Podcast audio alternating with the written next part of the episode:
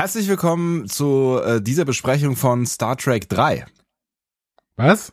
Ah nee, sorry, äh, äh, von Star Trek 9. Äh, ja, oder? Also, Stimmt. Das, Jetzt kommt ja? Moment mal. Ja? Wir haben Spock, wir haben die Enterprise wird entführt, wir fliegen zu einem fremden Planeten nach einem. Moment mal. Fällt dir das jetzt erst auf? Das habe ich doch irgendwo schon mal gehört. ja, das ist das gibt's doch, das gibt's doch gar nicht. Das gibt's doch gar Wer nicht. Wer klaut denn da im eigenen Franchise? Ja, jetzt müssen wir nur noch gucken, ob Star Trek 3 oder dieser äh, diese Folge hier besser waren. Oder Insurrection. Insurrection. Insurrection, Insurrection wieder, wieder Rheinländer sagt. Insurrection, Insurrection sprechen wir, besprechen wir erst 2029. Das stimmt. Ja, da kann ich noch überhaupt nichts zu sagen. Naja gut, dann fangen wir einfach mal mit dieser Folge hier an. Äh, es geht übrigens um Strange New Worlds. Die zweite Staffel. Uhu. Erste Folge. Ist das verrückt. Uhu. Ihr hört einen Discovery Panel Podcast. Discovery Panel. Discover Star Trek.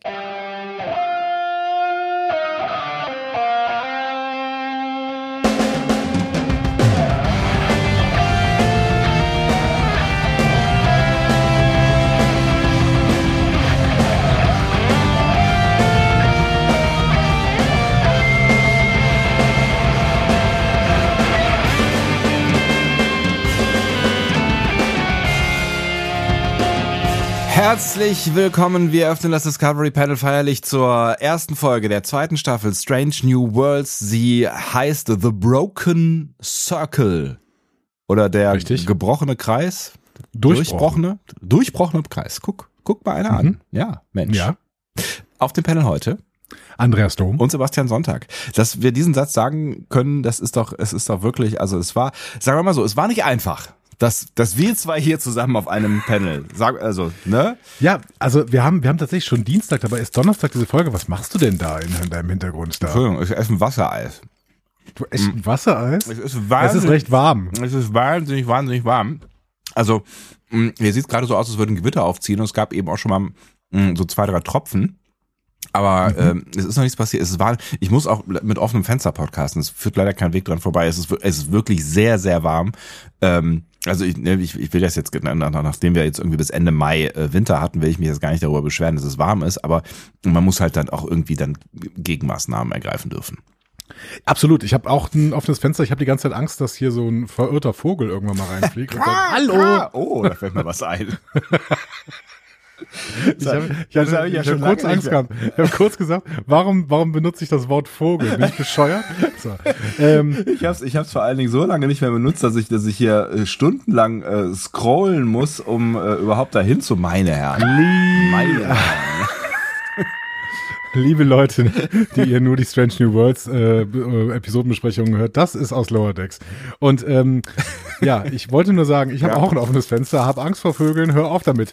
Und äh, ich, und ähm, wir sollten auf jeden Fall ähm, oh Gott, wir sollten auf jeden Fall irgendwann wieder im Winter aufnehmen. Nee, ich freue mich total, dass wir jetzt im Sommer diese äh, Episode besprechen können. Ich freue mich allgemein, dass wir mit Strange New Worlds weitermachen können. Also ja. wir hatten, wir, wir hatten auch was mit Wahlen noch vor. Da habe ich auch Bock drauf gehabt. Ja. ja. Mhm. Mhm. Aber es hat nicht sollen aber, sein. Das, das, nee, genau. genau. Also es hat in diesem, diesem Fall nicht sollen sein, aber ähm, wir haben die Wahlen noch in der Hinterhand. Ja. Und sie werden, sie Absolut. werden, wir werden sie weiter verfolgen. Wir haben sie nicht äh, wir haben sie nicht vergessen, wir werden sie auch nicht vernachlässigen, wir werden ihnen auch nicht den Rücken kehren. Äh, Wale sind vielleicht mittlerweile ein Teil unseres Lebens geworden. Das würde ich doch sagen. Ich bin quasi ähm, Wahlexperte, muss ich äh, an dieser Stelle sagen. Wie, ja, Jörg, wie Jörg Schönbaum. Schönbaum. Ja, natürlich. Ja, ja, ja. natürlich, natürlich machen wir denselben Gag. Ja, denselben müden Gag, ja. Hervorragend. Ja, aber jetzt sind wir bei Strange New Worlds. Ich habe richtig Bock auf Strange New Worlds. Ich, ich auch. auch ich bin, vorher ich bin, richtig Bock auf Strange New Worlds. Ich bin ein bisschen irritiert, äh, ob des Zeitpunkts. Ne? Also ich, ich, ich habe schon ein paar Fragen. Also erstens, warum, warum release man eine Serie im Hochsommer? Also es ist noch nicht Hochsommer, es ist nicht mal Sommer, also morgen ist Sommer.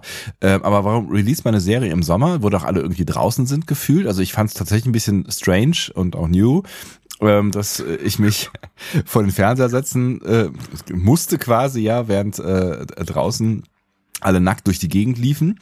Ähm, ich, über, ich übertreibe.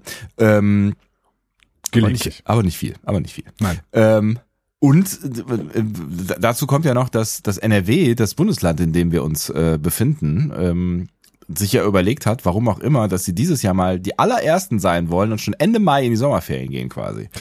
Ja, genau. Also die Sommerferien in NRW, die beginnt tatsächlich äh, morgen, beziehungsweise übermorgen. Denn das Land NRW hat sich nicht nur, jetzt hör doch mal auf mit diesem Knistern da, was machst du denn da die ganze Zeit? Das Land NRW hat sich nicht nur überlegt, äh, die Sommerferien unglaublich früh beginnen zu lassen, das wird aber in Länder äh, Finanzausgleich, nee, im Länder äh, Kultusminister, was? Kultusministerkonferenz, da wird das entschieden. Ja. Ähm, aber äh, NRW Bis auf die Bayern. Die Bayern sind immer so gleich, oder? Die Bayern sind immer zuletzt. Nein, in der Kultusministerkonferenz läuft das so, die Bayern entscheiden, wann sie Ferien machen wollen und alle anderen richten sich danach. Das, das nennt man, glaube ich, auch Länderfinanzausgleich. Ja. Aber egal. So, äh, ich ähm, schweife ab. Die NRW hat sich dieses Jahr entschieden, hey, wir haben die frühesten Ferien des Jahres, äh, seit Jahrzehnten. Lass doch einfach mal schon Mittwoch die Schule enden und nicht Freitag. also hast du morgen äh, den letzten Schultag, ja? Ich habe morgen meinen letzten Schultag. Das Problem ist, dass dieses äh, Schuljahr so ein bisschen wie so eine Ziehharmonika war. Mhm. Ne? Wenn du die äh, sehr, sehr eng zusammendrückst, dann ist da trotzdem äh, dieselbe Masse. So, Das heißt, alle Termine waren jetzt Schlag auf Schlag. Und da ich für Öffentlichkeitsarbeit zuständig bin, weil ich ja so ein brill- brillanter Pressemensch bin, ne? du weißt das, ne?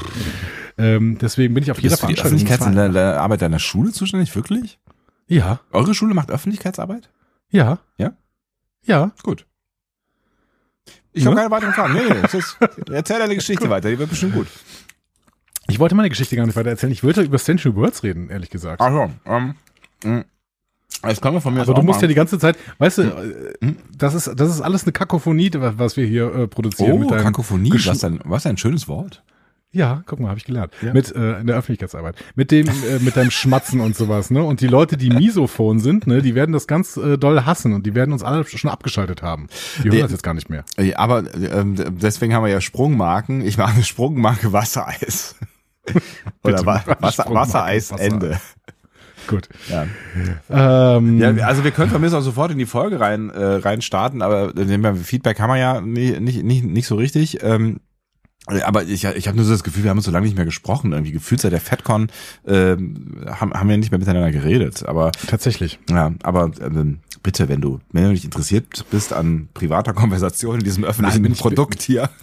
Bin ich gar nicht. Wir sollten, wir sollten demnächst einfach ähm, die Episoden früher beginnen, dann können wir auch wieder mehr äh, private Konversationen machen. Jetzt sind wir ja, wir haben doch keine Zeit. Die Leute äh, müssen jetzt morgen noch schnell diesen Podcast hören, bevor Donnerstag die neue Folge ankommt. Und das stimmt allerdings. Und vor allen Dingen ähm, müssen wir dann gucken, dass wir vielleicht einmal ein bisschen schneller äh, releasen, mh, Ja. damit, damit wir da nicht irgendwie in Verzug geraten. Das wäre ja äh, dramatisch.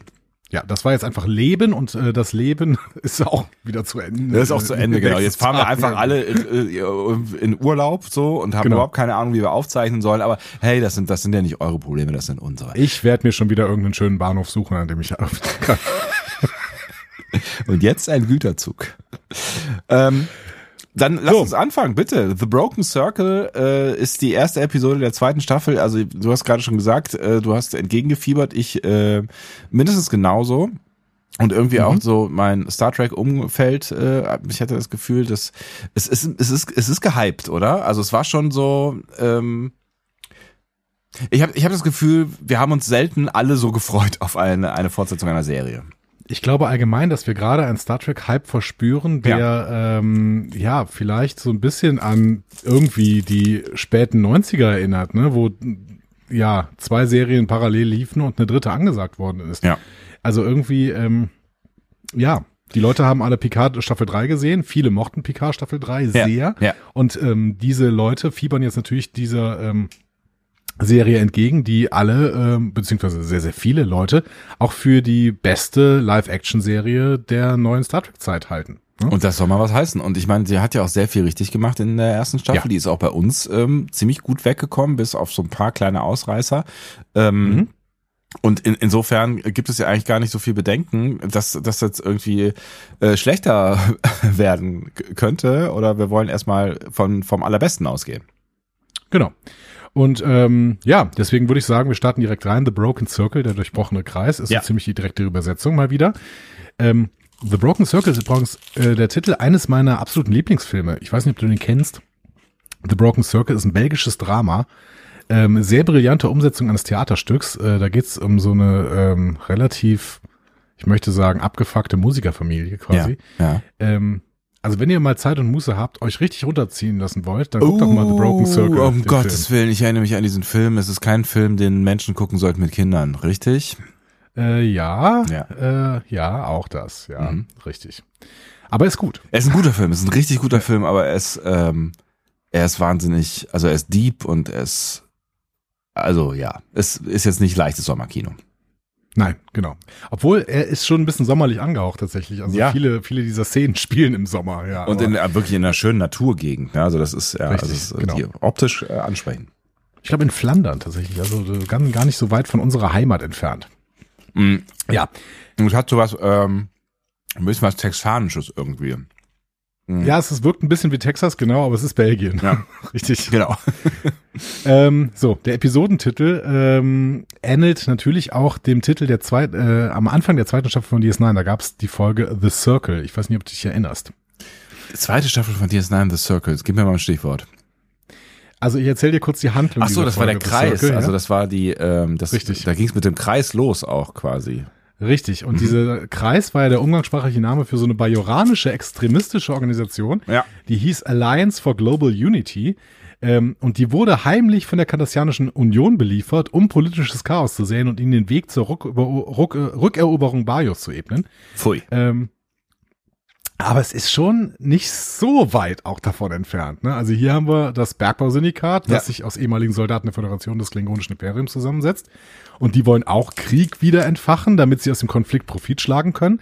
Also ich finde, da sind wir schon relativ nahe quasi an dieser DS9-Handlung. Ne? Das stimmt, ja. Das ist mir gar nicht so, also das ist mir gar nicht aufgefallen, um es genau zu nehmen. Ähm, aber ähm, das könnte durchaus Absicht sein.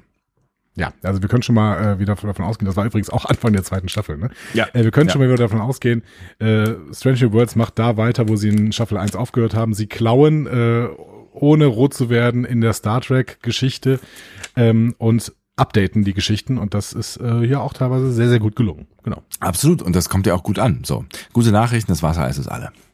Hervorragend. Wir freuen uns alle. Ne? Ich, ich spreche für alle hier. Ja. Wie immer. Die äh, sich alle freuen. Was war es denn jetzt für Wassereis? Waren das so diese, diese Stangen oder waren das hier äh, Nee, das waren, das waren diese, die, die, also, die wir früher auch beim Kiosk gekauft haben, irgendwie für 20 Cent oder Pfennig oder was auch immer das damals war. 20 für Cent wäre schon Reichsmark. gewesen. Ja. Ja, Ähm, genau.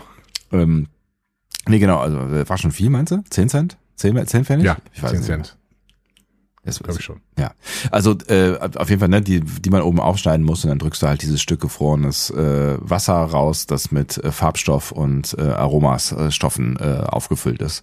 Haarstoff und Zucker. Farb, äh, genau, Zucker habe ich vergessen, genau. Ich glaube, es, ähm, es ist wenig Gesundes dran. Ähm, aber meine Kinder mögen es nicht, deswegen musste ich mich opfern. Oh, du Armer. Ja. So. Ähm, okay, zurück zur äh, Folge The Broken Circle. Das Team hinter der Folge ist dasselbe wie bei der Folge A Quality of Mercy, nämlich der letzten Folge. Mhm. Das heißt, wir haben hier quasi ähm, dasselbe Team nochmal, die die letzte Folge schon gemacht haben. Ja. Äh, und das sind ihr AutorInnen Henry Alonso Myers und Akiva Goldsman. Und dabei können wir auch nochmal da erwähnen, dass die beiden unsere Showrunner sind, also von Strange New Worlds. Ne? Henry Alonso Myers und Akiva Goldsman sind hier Showrunner. Ähm, kurz nur dazu, was sie jeweils für Star Trek gemacht haben. Ähm, wie gesagt, die letzte Folge Equality of Mercy haben sie zusammengeschrieben. Myers hat ähm, mit äh, der letzten Staffel bei Star Trek erstmal angeheuert und dann Children of the Comet, Spock Amok ähm, und eben Equality of Mercy geschrieben. Drei Mhm. Episoden. Mhm. Alle co-geschrieben, hat er überall noch jemanden dabei. Ja, und Akiva Goldsman ist äh, seit JJ Track bei Star Trek dabei. Da war er ja nur Schauspieler. Ne? In Film 1 hat er einen Vulkanier gespielt und in Into Darkness und Starfleet Admiral. Ja. Ähm, aber seit Discovery Staffel 2 ist er im TV als Producer dabei und hat neben Discovery dann auch die Short Tracks, Picard und Strange New Worlds produziert. Ja. Ähm, bei Discovery hat er in der ersten Staffel noch nicht produziert, aber zwei Folgen unter anderem den Piloten geschrieben und eine dritte kam in Staffel 2 auch dazu. Und auch für Picard hat er den Piloten geschrieben und den Auftakt der zweiten Staffel, insgesamt in Staffel 1 und 2 sechs Folgen. Der ist äh, sehr, sehr aktiv, seit ähm, Star Trek quasi rebootet wurde im Jahr 2017. Ja. Und ich glaube auch neben Kurtzman der einzige, den, der von JJ Track mit rübergekommen ist. Ja.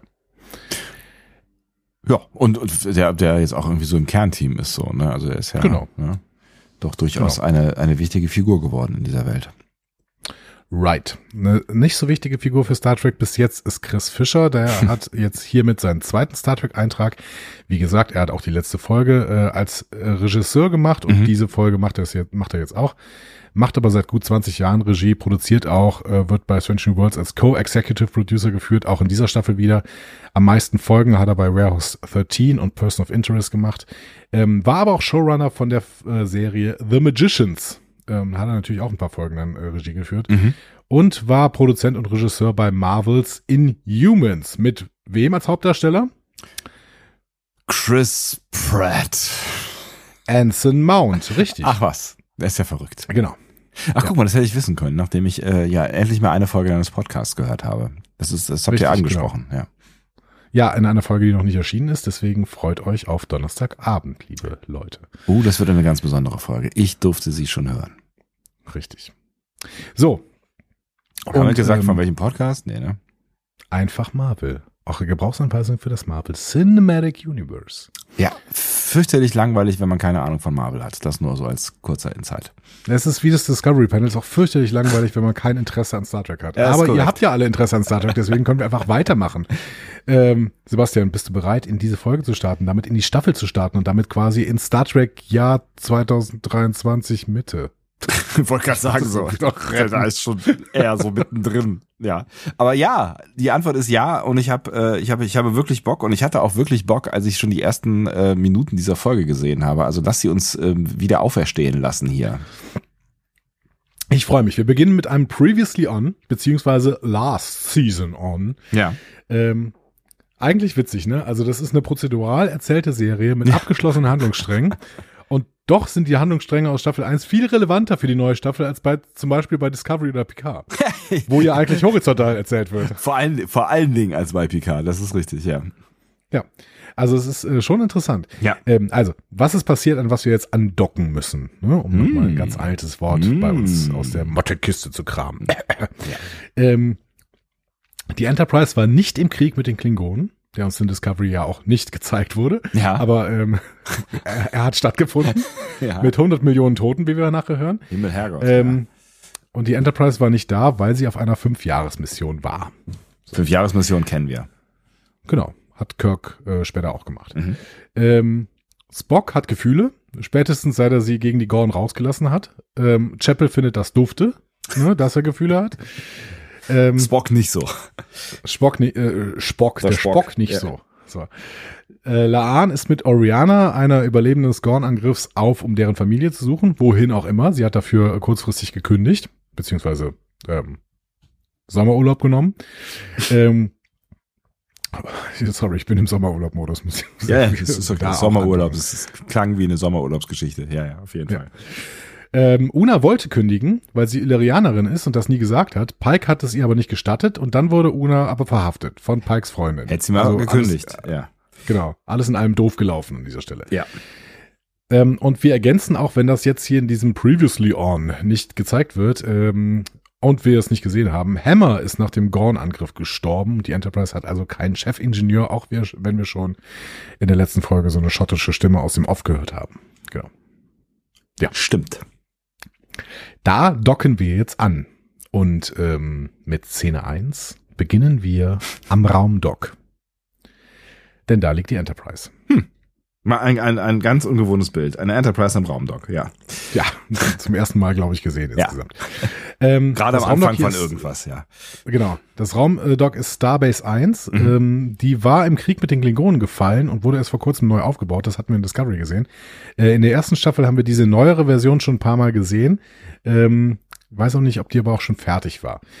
Ähm, wichtige Unterscheidung. Das ist nicht Space Dock One, ähm, sondern Starbase One. Also, weil Starbase One ist Ja. außerhalb des Sonnensystems und doppelt so weit weg wie Pluto. Ähm, hier wird es dargestellt, als würde es von irgendeinem Himmelkörper liegen, aber ich weiß nicht, was das für ein Himmelkörper ist. Ja. Das ist auf jeden Fall nicht die Erde. Weil Space Dock One liegt direkt an der Erde. Das äh, wissen Das- wir wiederum aus der letzten Staffel Picard. Unter anderem, Space Dock One haben wir ja erstmalig in Zorn des Khan gesehen Mhm. und letztmalig dann als Flottenmuseum in Picard Staffel 3. Genau.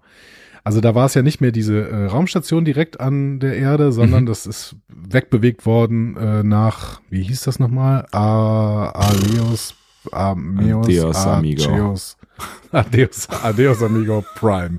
Genau. Gott. da ist das Flottenmuseum. Oh Gott, da sind Ähm. wir wirklich angelangt, meine Fresse. Ey. So. Ja. Space Dog One äh, war in Discovery drei Jahre vor dieser Folge hier schon im Bau. Das äh, wurde uns gezeigt, aber halt an der Erde und nicht ähm, außerhalb des Sonnensystems. Ja, Das so, heißt- ich habe mich gleich auch wieder. ja, Alles gut. es ist, es ist, es ist nur der Schlafentzug. Ja. So, ich sag das extra nochmal mit diesem Space Dog One und Starbase One, weil Ja. es tatsächlich öfter mal in offiziellen Produkten falsch gemacht wird. Zum Beispiel im äh, Faser-Rollenspiel zu Star Trek 4 Ups. oder in ein paar Romanen oder auch öfter mal in Star Trek Online. Also, das hier ist Starbase One, nicht Space Dog One. So. Ähm, Starbase One hat hier so schöne Plattformen mit so Ökosystemen. Oh, es sieht Ne? wahnsinnig gut aus, oder? Also ich habe die ersten, die ersten Sekunden davor gesessen und dachte, Alter, sieht das, sieht das alles wieder gut aus. Und ne, also, ne, um das direkt mal schon vorwegzunehmen, so von der Optik her, ich meine, die letzte Staffel war ja auch äh, optisch schon ziemlich, ziemlich äh, reizvoll, so, ne? Aber ähm, wir sind, wir sind ja echt irgendwie äh, mittlerweile auf Kinoniveau angekommen, ne? Also ich finde, es sieht wirklich einfach wahnsinnig gut aus. Ja, ich finde ja auch, wir waren mit Discovery Staffel 1 schon auf Kinoniveau, aber Ja. man, ich finde es trotzdem gut, dass du das nochmal sagst, weil wir nehmen das so selbstverständlich hin, wie Ja. gut Star Trek gerade aussieht. Ja, Ne? Also ja. insgesamt. Ja. Absolut. Ähm, und äh, das sollten wir nicht selbstverständlich hinnehmen, weil es ist eine Freude. Es ist eine absolute Freude. Ja. Ich weiß nicht genau, warum sie diesen Shuttleflug über die Starbase äh, gemacht haben, aber wahrscheinlich nur, um Starbase One möglichst, äh, aus, möglichst aus allen Perspektiven zu zeigen. Ja. Und damit Ähm, ich diese Sätze sage, wahrscheinlich, ja. Ja, genau. Und es war wirklich toll. Also ähm, wir sehen da so ein paar Schiffe, die offensichtlich so Drohnenschiffe sind, die wir gesehen hatten äh, in der Sch Schlacht in Such Sweet Sorrow Teil 2 bei Discovery. Ne? Mhm. Schlacht zwischen äh, Enterprise und äh, Discovery war es am Ende, ne? Mhm. quasi, Mhm. weil, die, weil Control die Discovery übernommen hat. Ja. Ähm, genau. Und da hatten wir auch so Drohnen gesehen und die äh, sind ja offensichtlich auch ähm, angedockt. Damals waren sie ja von Sektion 31 unter Kontrolle genommen worden. Ähm, wir sehen dann Shuttles der, des Typs, die wir in der Pilotepisode kennengelernt hatten, ne, mit dem ähm, April doch zu Pike geflogen ist da. Mhm. Und wir sehen auch ein Sternenflottenschiff mit einer relativ unbekannten Konfiguration. Ähm, davon sehen wir erstmal nur die Gondeln, so Streben und einen Teil des Sekundärrumpfs, an dem sie befestigt sind. Ähm, wenn wir genauer hingucken, dann kennen wir dieses Schiff, Mhm. wenn wir die gesamte Folge gesehen haben. Ah, okay. Mhm. Ach so, ja. Das Schiff, Mhm. was da nämlich angedockt ist, ist tatsächlich diese Fake Crossfield-Klasse, die wir in der späteren Episode sehen. Also diese ähm, möchte gern Discovery, würde ich mal, mal Ja. nennen. Die ist nur hier am Anfang noch auf den Kopf gestellt und das Register ist deswegen, also die Registernummer ist deswegen nicht zu lesen. So. Ist das Zufall? hm. Das ist totaler Zufall. Ja. Die haben einfach irgendwie noch ein Modell gebraucht und dann haben sie das halt genommen irgendwie. Also beziehungsweise so ein, so ein Computermodell oder was. Ja, ne? ja, ja, ja. Aber ähm, ist ganz spannend, dass sie das tatsächlich genommen haben hier. Ähm, wir sehen auch so ein Gondelschiff vom gleichen Typ wie die USS Archer, äh, die wir aus ähm, in der ersten Episode der letzten Staffel gesehen haben. Mhm. Und natürlich die Enterprise NCC 1701. Ja. Ohne verdammtes A, B, C, D, E, F oder G. Ich möchte diese Wertung da jetzt nicht hören. Wirklich nicht. Die kommt, die kommt direkt von Scotty. ähm, wir sehen auch noch so ein Raumschiff mit derselben Form wie die USS Farragut, die ähm, ja Captain Kirk hatte quasi in Mhm. der Quality of Mercy. Genau. Ja, also wieder ziemlich viel los äh, hier an Starbase One. Und ähm, drin sehen wir Pike. Der bereitet das Schiff auf Inspektionen vor. Die werden nämlich durchgeführt von Chief Inspector Pelia. Mhm. Und äh, wir wissen schon, diesen Namen müssen wir uns merken. Ja, auf jeden Fall. Äh, ich habe mir schon nicht gemerkt. Wie wird sie ausgesprochen? Pelia oder Pelia? Ich glaube Pellia, oder? Pelia. Pelia. Okay. Ja, habe ich mir Jetzt, wo ich jetzt, wo du es gerade sagst, ja. Ähm, ich bin ja sowieso nicht gut im Namen, aber ich habe irgendwie das Gefühl, es ist Pellia. Ja. Gehen wir davon aus, dass uns. Pellia ist. Genau. Werden das, ich kann auch noch mal eben schnell in die Folge reinspulen. Äh. Nein, das ist Pelia. Ich bin mir auch ziemlich sicher eigentlich Okay. jetzt. Ähm, äh, Logbuch des Captains, Sternzeit 2369,2. Ach je. Geht das schon wieder los? ähm, ja, keine Ahnung. Also es ist äh, sehr, sehr random, diese Sternzeiten. Ich habe mir die aus der ersten Staffel nochmal angeguckt. 2369,2 ist jetzt relativ nah an naja, Spock Amok oder äh, Elysian Kingdom, so Mhm. von der Zahl her. Die waren bei 2, 3, 4, 1,4. Ich glaube aber ja immer noch, dass da auch irgendwie, also wenn, dann spielt da wahrscheinlich auch irgendwie der Standort eine Rolle bei der Bildung dieser Sternzeit. Naja. Es, es Sätze, die du nicht zum ersten Mal sagst.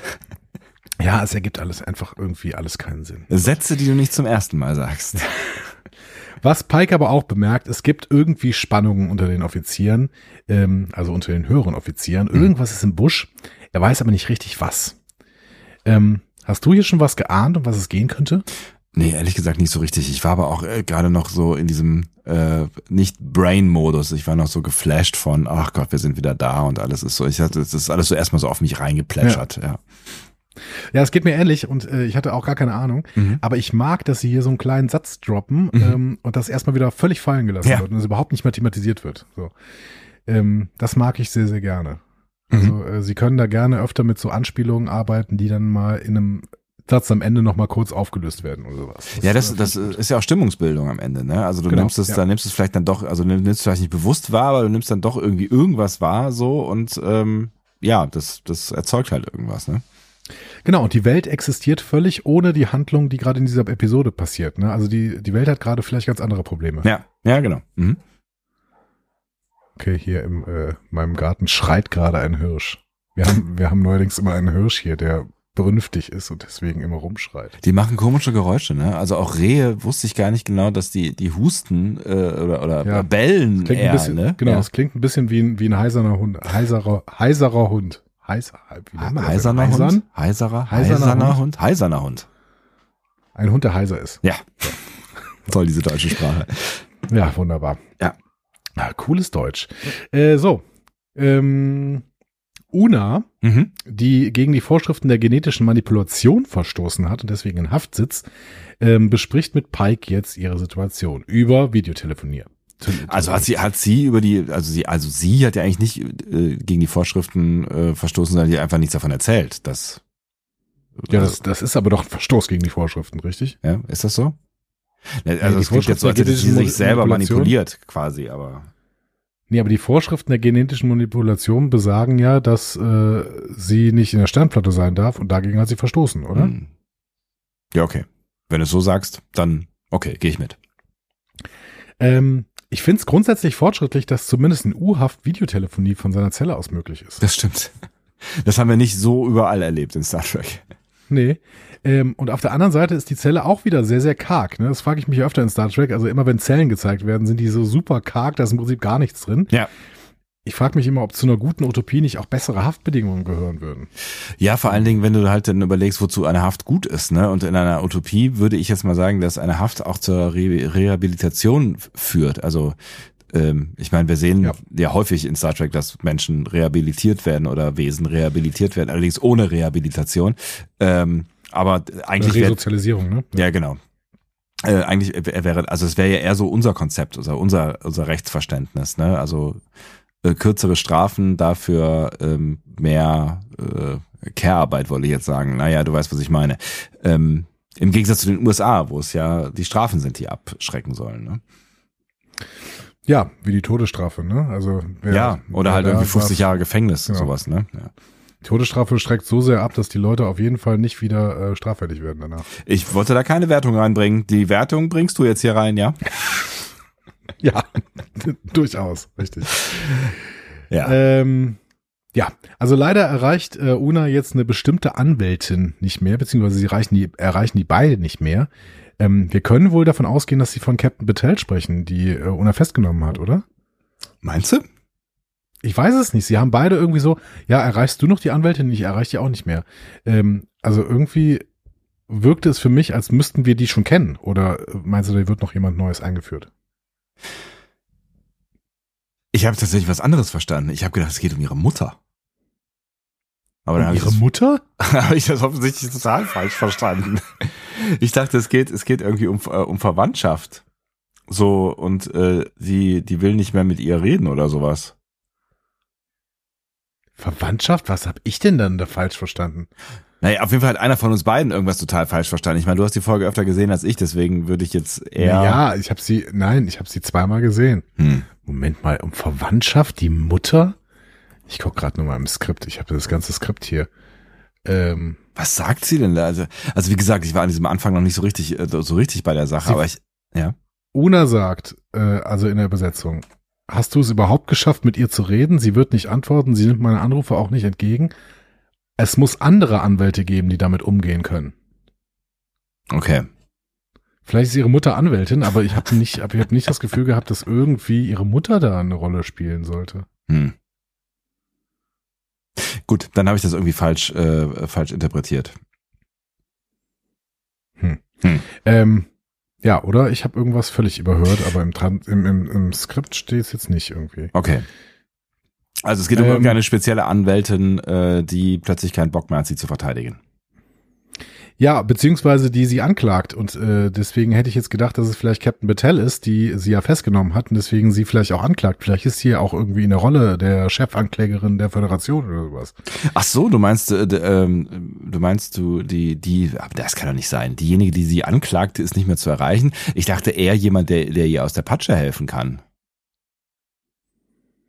Ja, aber das ist ja eine Möglichkeit. Ne? Also Ja. entweder ähm, du ähm, sprichst mit der Staatsanwältin quasi und sagst, sie soll dir doch die Anklage fallen lassen. Oder du sprichst mit deinem Verteidiger und sagst, ey, wir müssen mal eine Verteidigung aufbauen. Also die, die Erstmal würde ich Strategie Staatsanwältin- 1 fahren. Aber die Staatsanwältin würde ich doch nicht ghosten, quasi. Also die Anklägerin, äh, das wäre doch, das wäre ja schon ziemlich strange. Tja, keine Ahnung, wohin Pike jetzt unterwegs ist. Denn äh, Ja. darüber geht's. äh, Darum Ja, geht's ja, genau. Jetzt, ne? ja, keine Ahnung. So, also ich habe eher das Gefühl, es geht um jemanden, der, der sie supporten äh, soll, aber es aus irgendwelchen Gründen nicht tut. Vielleicht, weil sie unter Druck gesetzt wird von irgendwem. Gucken wir mal. Ne? Ähm, ich habe jetzt das eher so vermutet, dass diese Beziehung zwischen Pike und Battelle darüber jetzt offensichtlich zerbrochen ist. Ne? Ähm, Ja, davon wäre mal auszugehen, ja. Pike schlägt auf jeden Fall vor, an die Öffentlichkeit zu gehen, aber Una weigert äh, sich, weil damit er seine Karriere für ihre Fehler opfern würde. Mhm. Ähm, und sie glaubt, dass ein Schuldbekenntnis jetzt ihre einzige Chance ist. Ne? Mhm. Ähm, Pike besteht aber darauf, für ihre Unschuld zu kämpfen. Weiß ich auch nicht, äh, ob das so sinnvoll ist, weil unschuldig ist sie ja nicht. Da müsste Ja. man eher irgendwie die, die, die Gesetze ändern oder so. Ja, genau, man kann kann halt irgendwie versuchen, äh, gegen die Schwachsinnigkeit dieses Gesetzes irgendwie zu kämpfen, klar, ja. Und irgendeinen Präzedenzfall zu schaffen oder was auch immer. Er plant jetzt auf jeden Fall deswegen, sich persönlich an seinen Kontakt zu wenden, was eine dreitägige Reise quer durch den Quadranten erfordert, wie er sagt. Ja. Beziehungsweise mit den neuen Shuttles nur zweieinhalb Tage. ähm, zu wem fliegt er hier? Also fliegt er zu Battelle, das war meine Vermutung, oder kommt hier noch jemand anders ins Spiel? Da ich offensichtlich komplett auf dem Schlauch stand, äh, würde ich auf jeden Fall ähm, nicht sagen äh, Patel, weil ich glaube, es ist irgendwer, der, äh, der ihr helfen soll. Also ich glaube, das ist eine Person, ähm, die, die äh, sie da rausboxen kann. Vielleicht kann ich sein. Ja, also wir haben noch ein paar Leute aus Discovery, die hier noch auftauchen könnten. Ne? Ein paar Leute, die in der Vergangenheit geblieben sind. Ja. Ähm, äh, zum Julians Beispiel- Opa oder so. Also Nee. nein. Julian ist, ja, Julians Opa könnte es auch machen. Aber grundsätzlich ähm, aus Discovery haben wir noch äh, hier, ähm, na, wie heißt er denn? Äh, Der äh, Ash, Kalber. Ash Tyler. Ach so. Ash Tyler. ne? Ach so, ach so, die noch hier sind. Entschuldigung, ich bin, ich bin ja. Nicht gefolgt. Ja, klar. Die noch hier sind, ist äh, auf jeden Fall Ash Tyler. Genau. Lorel ist noch hier. Ähm, Ja. Aber warum sollten, wollten, warum sollten die irgendwas damit zu tun haben? Richtig. Ja, und ähm, ansonsten müssten wir in andere Serien gucken und da bleibt im Prinzip nur noch Enterprise, weil alle anderen Serien spielen später. Und Enterprise, äh, die werden fast alle tot sein, mit einer Ausnahme.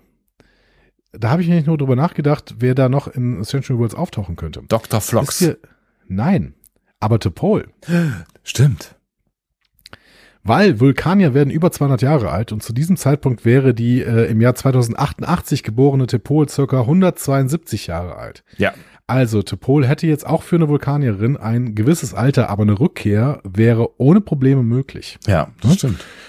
Ja. Das wäre verrückt.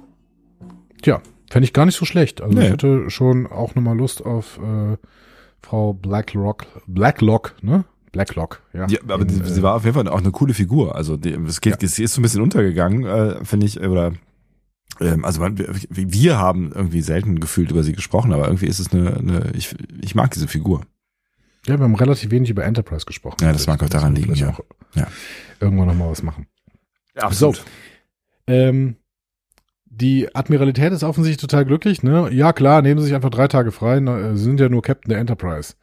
äh, fliegen Sie auf die andere Seite des Quadranten, wo Ihnen dann eine Tür vor der Nase zugeschlagen wird, weil das erwartet ja übrigens äh, Una, was passieren wird. Ähm, schwierig, ehrlich gesagt. Komische, komisches Konzept, was äh, Pike hier verfolgt. Irgendwie. Ja, aber offensichtlich äh, will er ja um seine Freundin kämpfen und ähm, dass, da- dass dazu alle Mittel recht sind, das haben wir in Star Trek ja mehrfach gelernt. Zum Beispiel wurde die, wurde die Enterprise geklaut. Genau, lernen wir gleich auch nochmal. Ja, auch, auch das, ja. Ich glaube, dass der äh, Name Quadrant sich hier allerdings gar nicht auf den gesamten Alpha-Quadranten bezieht. Also ich glaube nicht, dass äh, Battelle jetzt am anderen Ende des Alpha-Quadrantens ist und da kommt er mit dem Shuttle mal gerade in drei Tagen hin. Ähm, Ich glaube nicht, dass es Battelle ist. Ich möchte das nochmal sagen. Um, ja, okay. Ich glaube, es geht hier um irgendwie, äh, Quadrant ist auch öfter in TOS und TNG gesagt worden, wenn man irgendwie äh, einen bestimmten Raum meinte. Also Mhm. DS9 und Voyager haben ja dann irgendwie die Galaxie noch wesentlich größer gemacht, als äh, TOS und TNG es Ja. überhaupt jemals äh, vermutet hatten. Ähm, ich glaube, dass mit Quadrant hier nicht der gesamte Alpha-Quadrant gemeint ist. Ja. Naja. Ähm, Pike ist jetzt gerade noch kurz da, trifft sich mit Spock und bittet ihn während seiner Abwesenheit als Captain zu fungieren. Der richtig begeistert ist, ja. Ja, der ist superglücklich. Ne? So, Ja. Cool, die, die Hälfte der Crew hat Urlaub, die Enterprise hat keine Chefingenieurin, äh, keine Sicherheitsoffizierin, Una ist auch weg. Also perfekt, danke, Ja. danke für dieses Kommando. Und So. ich habe ich hab ein Problem mit meinen Gefühlen und Emotionen und kann mir gerade selber nicht trauen. Ähm, wirklich? So, ja. Und Pike so, ja, keine Angst, du musst noch nicht mal das Raumdock verlassen. Und wir wissen, na, und ob er das will. Nach diesem Satz, natürlich. Ja, genau. Ja, und Pike ist weg. Auch eine interessante ähm, Wahl, muss ich sagen, für so eine äh, Pilotepisode, Ja. den Hauptcharakter der Serie im Prinzip nach fünf Minuten rauszuschmeißen. Wenn es überhaupt fünf Minuten waren, genau. Ähm, interessant, gut. Ja. Können wir mal gucken, äh, können wir mal am Ende gucken, wie wir das jetzt eigentlich gefunden haben. Es ist auf jeden Fall mutig. Er wird auf jeden Fall noch eine Rolle spielen, würde ich annehmen. In der Serie. Ja, In dieser Serie. auch aus. Und alle, die irgendwie weg waren in der letzten Staffel, sind ja doch äh, relativ schnell auch wieder aufgetaucht. Also äh, ich, ich Ja, will, ich will bis auf- Ja, Bis auf Hammer, Rust in Power. ja So. okay. Ähm, Spock ist gestresst von der ganzen Nummer. Der besucht die Krankenstation, äh, wo Dr. Mbenga seinen erhöhten Stresslevel dann auch bemerkt. Ähm, die Erklärung wird uns ja auch schon in Previously On erzählt. Spock hat seine Emotionen im Kampf gegen die Gorn freien Lauf gelassen und jetzt bekommt er sie nicht mehr in den Griff. Aber Mbenga hat auch sofort einen Therapieansatz. Der bietet Spock nämlich eine vulkanische Laute an, um seine Emotionen zu kanalisieren. Mhm. Hat Mbenga im Hinterzimmer der Krankenstation so einen Instrumentenladen? Der geht da einfach um eine Ecke rum und hat dann plötzlich so eine Laute in der Hand. Was ist denn da los? Er hat sie bestimmt äh, repliziert. Da war aber kein Replikator. Der ist einfach um die Ecke gegangen. Da stand da so eine Laute rum. Nee, da war der Requisiteur, der hat ihn Möchtest gegeben. du, möchtest du diese Laute oder das Schlagzeug? Oder vielleicht den Kontrabass. So. Ja, Ach, du denkst so viel nach. aber schöne Redcon, ne? Also äh, Spock hatte in TOS seine Laute, die spielt er in TOS in einigen Folgen, unter anderem schon in Charlie X Mhm. äh, oder auch in Amok Time, das äh, wissen Ja. wir noch sehr, sehr gut. Ähm, und äh, das ist ja schön, dass wir jetzt wissen, wo er sie her hat. Mhm. Und warum er sie hat seinem- auch. Ja. Genau. Ja, Stressreduktion. Hm. Ähm, schöner Satz auch, Vulkanier studieren Musik wegen ihrer mathematischen Eigenschaften. Ähm, was weißt du über die Verbindung zwischen Musik und Mathematik? Äh, naja, das, äh, äh, naja. also ich weiß irgendwie, dass, äh, dass äh, Musik ja irgendwie ge- auch so, so gewissen Algorithmen oder Rhythmen oder wie auch immer folgt. Also ich weiß, dass es Menschen gibt, ähm, zum Beispiel, wenn ich mich nicht alles täusche, äh, die Band Hundreds, da ist ähm, einer der beiden Geschwister, die äh, das machen, hat auch ein, ein mathematisches Interesse, wenn nicht sogar das studiert, das weiß ich jetzt nicht mehr genau. Ähm, und ich glaube, es gibt so, so ähm, gerade solche Leute, die dann sehr fricklige Musik machen, weil es irgendwie äh, Aber ich, keine Ahnung, also ich kann, kann ja nicht sagen, wie die, wie die Überschneidungen oder was, was da jetzt, also die ganze Welt ist ja Mathematik, also Musik ja. auch, ja. Genau, aber ich finde das total spannend, dass äh, ganz viele ästhetische Prinzipien irgendwie auch mathematisch berechenbar sind, so, und das ist bei mathematischen ähm, Prinzipien, die dann, äh, also Rhythmus, Tonhöhe, Harmonie und Melodie, das sind alles mathematische Prinzipien, ne? Mhm. die sind dann für die musikalische Komposition eben total wichtig. Ähm, es gibt da so ein Referenzwerk, äh, das ist von Leerdahl und Jackendorf aus dem Jahr 83, A Generative uh, Theory of Tonal Music. Mhm. Ähm, da argumentieren die eben schon darauf, dass Musik grundsätzlich auf einer formalen mathematischen Struktur basiert. Ich fand das irgendwann mal total spannend, habe mir mal so ein Buch durchgelesen, das ist, glaube ich, von einem äh, Kölner äh, Gitarristen, ähm, weil der glaubt, dass man die Pop-Formel mhm. mathematisch berechnen könnte. Das finde ich total spannend. Also es gibt da ganz viele Ansätze, ähm, wie die Anwendung von AI zum Beispiel, Datenanalyse und so weiter. Ähm, dazu dienen kann, Musik musikalische Merkmale zu quantifizieren und dann Vorhersagen über die Popularität von Popmusik zu treffen. Also es könnte quasi am Ende eine Pop-Formel geben. Das finde ich ziemlich spannend, weil wir sind ja auch gar nicht mehr so wahnsinnig weit davon entfernt, weil es ja zumindest schon AI gibt, die ähm, quasi ähm, nach äh, Eingabe einer Stimmung dir das äh, passte Musikstück äh, komponieren. Und genau. ähm, mit solchen Dingen wird, wird, wird ja auch Spotify äh, zum Beispiel geflutet, äh, weil, ja. ne, weil man damit Geld verdienen kann. Und ähm, so, ja, habe ich mich Absolut. beschäftigt. Und, ja. Und das, das Spannende ist aber dann doch wieder, am Ende klingt solche Musik dann eben doch generisch und seelenlos, ne? Obwohl ja. mathematisch alles berücksichtigt worden ist, ne? Aber sie ähm, funktioniert halt in, insofern, also die, ne, diese, diese Menschen, ähm, die solche Fake-KünstlerInnen äh, produzieren, die ähm, versuchen halt in Playlist reinzukommen, ne? Irgendwie so diese, diese, weiß ich nicht, es gibt ja Spotify eigene Playlists, wo dann irgendwie ja. Sonnenuntergangsmusik oder sowas. Und dann, dann ist natürlich auch irgendwie egal. Also wenn sie halt irgendwie die Stimmung pro produziert oder unterstützt, die du gerade haben willst, dann ist es vielleicht gar nicht so wichtig, wie, wie viel Seele da jetzt am Ende drin ist oder nicht drin ist, ne? Aber guck mal, dann arbeitest du, arbeitest du sofort wieder mit einem äh, religiösen Begriff, nämlich Seele. Hm. Und das finde ich immer so total spannend, ne? weil die Konsequenz daraus, dass diese Musik, die nach perfekten Formeln ähm, berücksichtigt äh, komponiert worden ist, dass die dann doch dieses, dieses generische hat irgendwie, das lässt uns doch dann folgern, Musik ist halt Mathematik, aber Musik ist Mathematik plus X. Und das ja. X ist doch das Spannende, oder? Schon, es ist halt so die Frage, ob das X irgendwas ist, was wir uns einbilden, weil wir Menschen sind und das äh, Gefühl haben, wir müssen irgendwie, oder wir sind das Besondere an dieser ganzen Nummer. Ähm, also ob, ob das wirklich KI nicht irgendwann erreichen kann, dieses X, aber vielleicht ist es zurzeit noch ein X, was KI nicht reproduzieren kann. Aber ich meine, das gibt es ja in ganz vielen Bereichen. Also wie, wie Leute haben gesagt, wenn du halt die Musik digital abspielst, dann ist es auch seelenlos. Ne? Also ne, als MP3s oder CDs sogar kam, ne, die gesagt haben, irgendwie auf einer Platte klingt ein, äh, klingt ein Lied anders als auf einer CD. Also da, da geht es ja auch um Nuancen und am Ende, weiß ich nicht, ist es wahrscheinlich echt also ich glaube nicht, nicht ein metaphysisches, aber irgendwas scheint es ja dann doch zu geben, was Musik äh, besonders macht und eben dann nicht hundertprozentig mathematisch äh, berechnet. Ja, und, und wenn es nur Fehlerhaftigkeit ist. Ne? Ja, so. genau, ja, ja, genau. Die kannst ja, die kannst ja, das kann Imperfektion, ja, das, das kann, das kann schon ja. sein, ja. ja. Es ist auf jeden Fall eine wahnsinnig spannende äh, Diskussion, ne? Und die, die, ähm, die Grammy Academy, ne, die hat ja gerade auch äh, bekannt gegeben, dass sie eben nicht KI-Musik auszeichnen möchte. Ne? Also selbst wenn, ah, ja. wenn KI eine Rolle spielt bei der Komposition von Liedern, was mittlerweile ja durchaus nicht, nicht so wahnsinnig unüblich ist, dann muss der Mensch eine ähm, tragende schöpferische Rolle gespielt haben, damit äh, dann äh, auch ein Grammy äh, mit dem Grammy das Ganze ausgezeichnet werden kann. Ja, da kommt es aber zum Problem, dass äh, auch Verwertungsgesellschaften schon ewig haben, wie bewertet man Schöpfungshöhe. Absolut. Sehr schwierig. Ähm, es, ist, es ist wirklich sehr, sehr ja. schwierig. Ich bin sehr, sehr gespannt, wie das gelöst werden wird. Ähm, aber das soll ja auch gar nicht unser Thema sein. Wir hatten hier gerade das Spielen der Laute und Spocks Herzfrequenz, die sofort runtergeht in ja. dem Moment, wo die Laute spielt. Er entspannt sich also darüber. Ähm, Problem ist, dann kommt Chapel rein und Spock ist sofort wieder gestresst.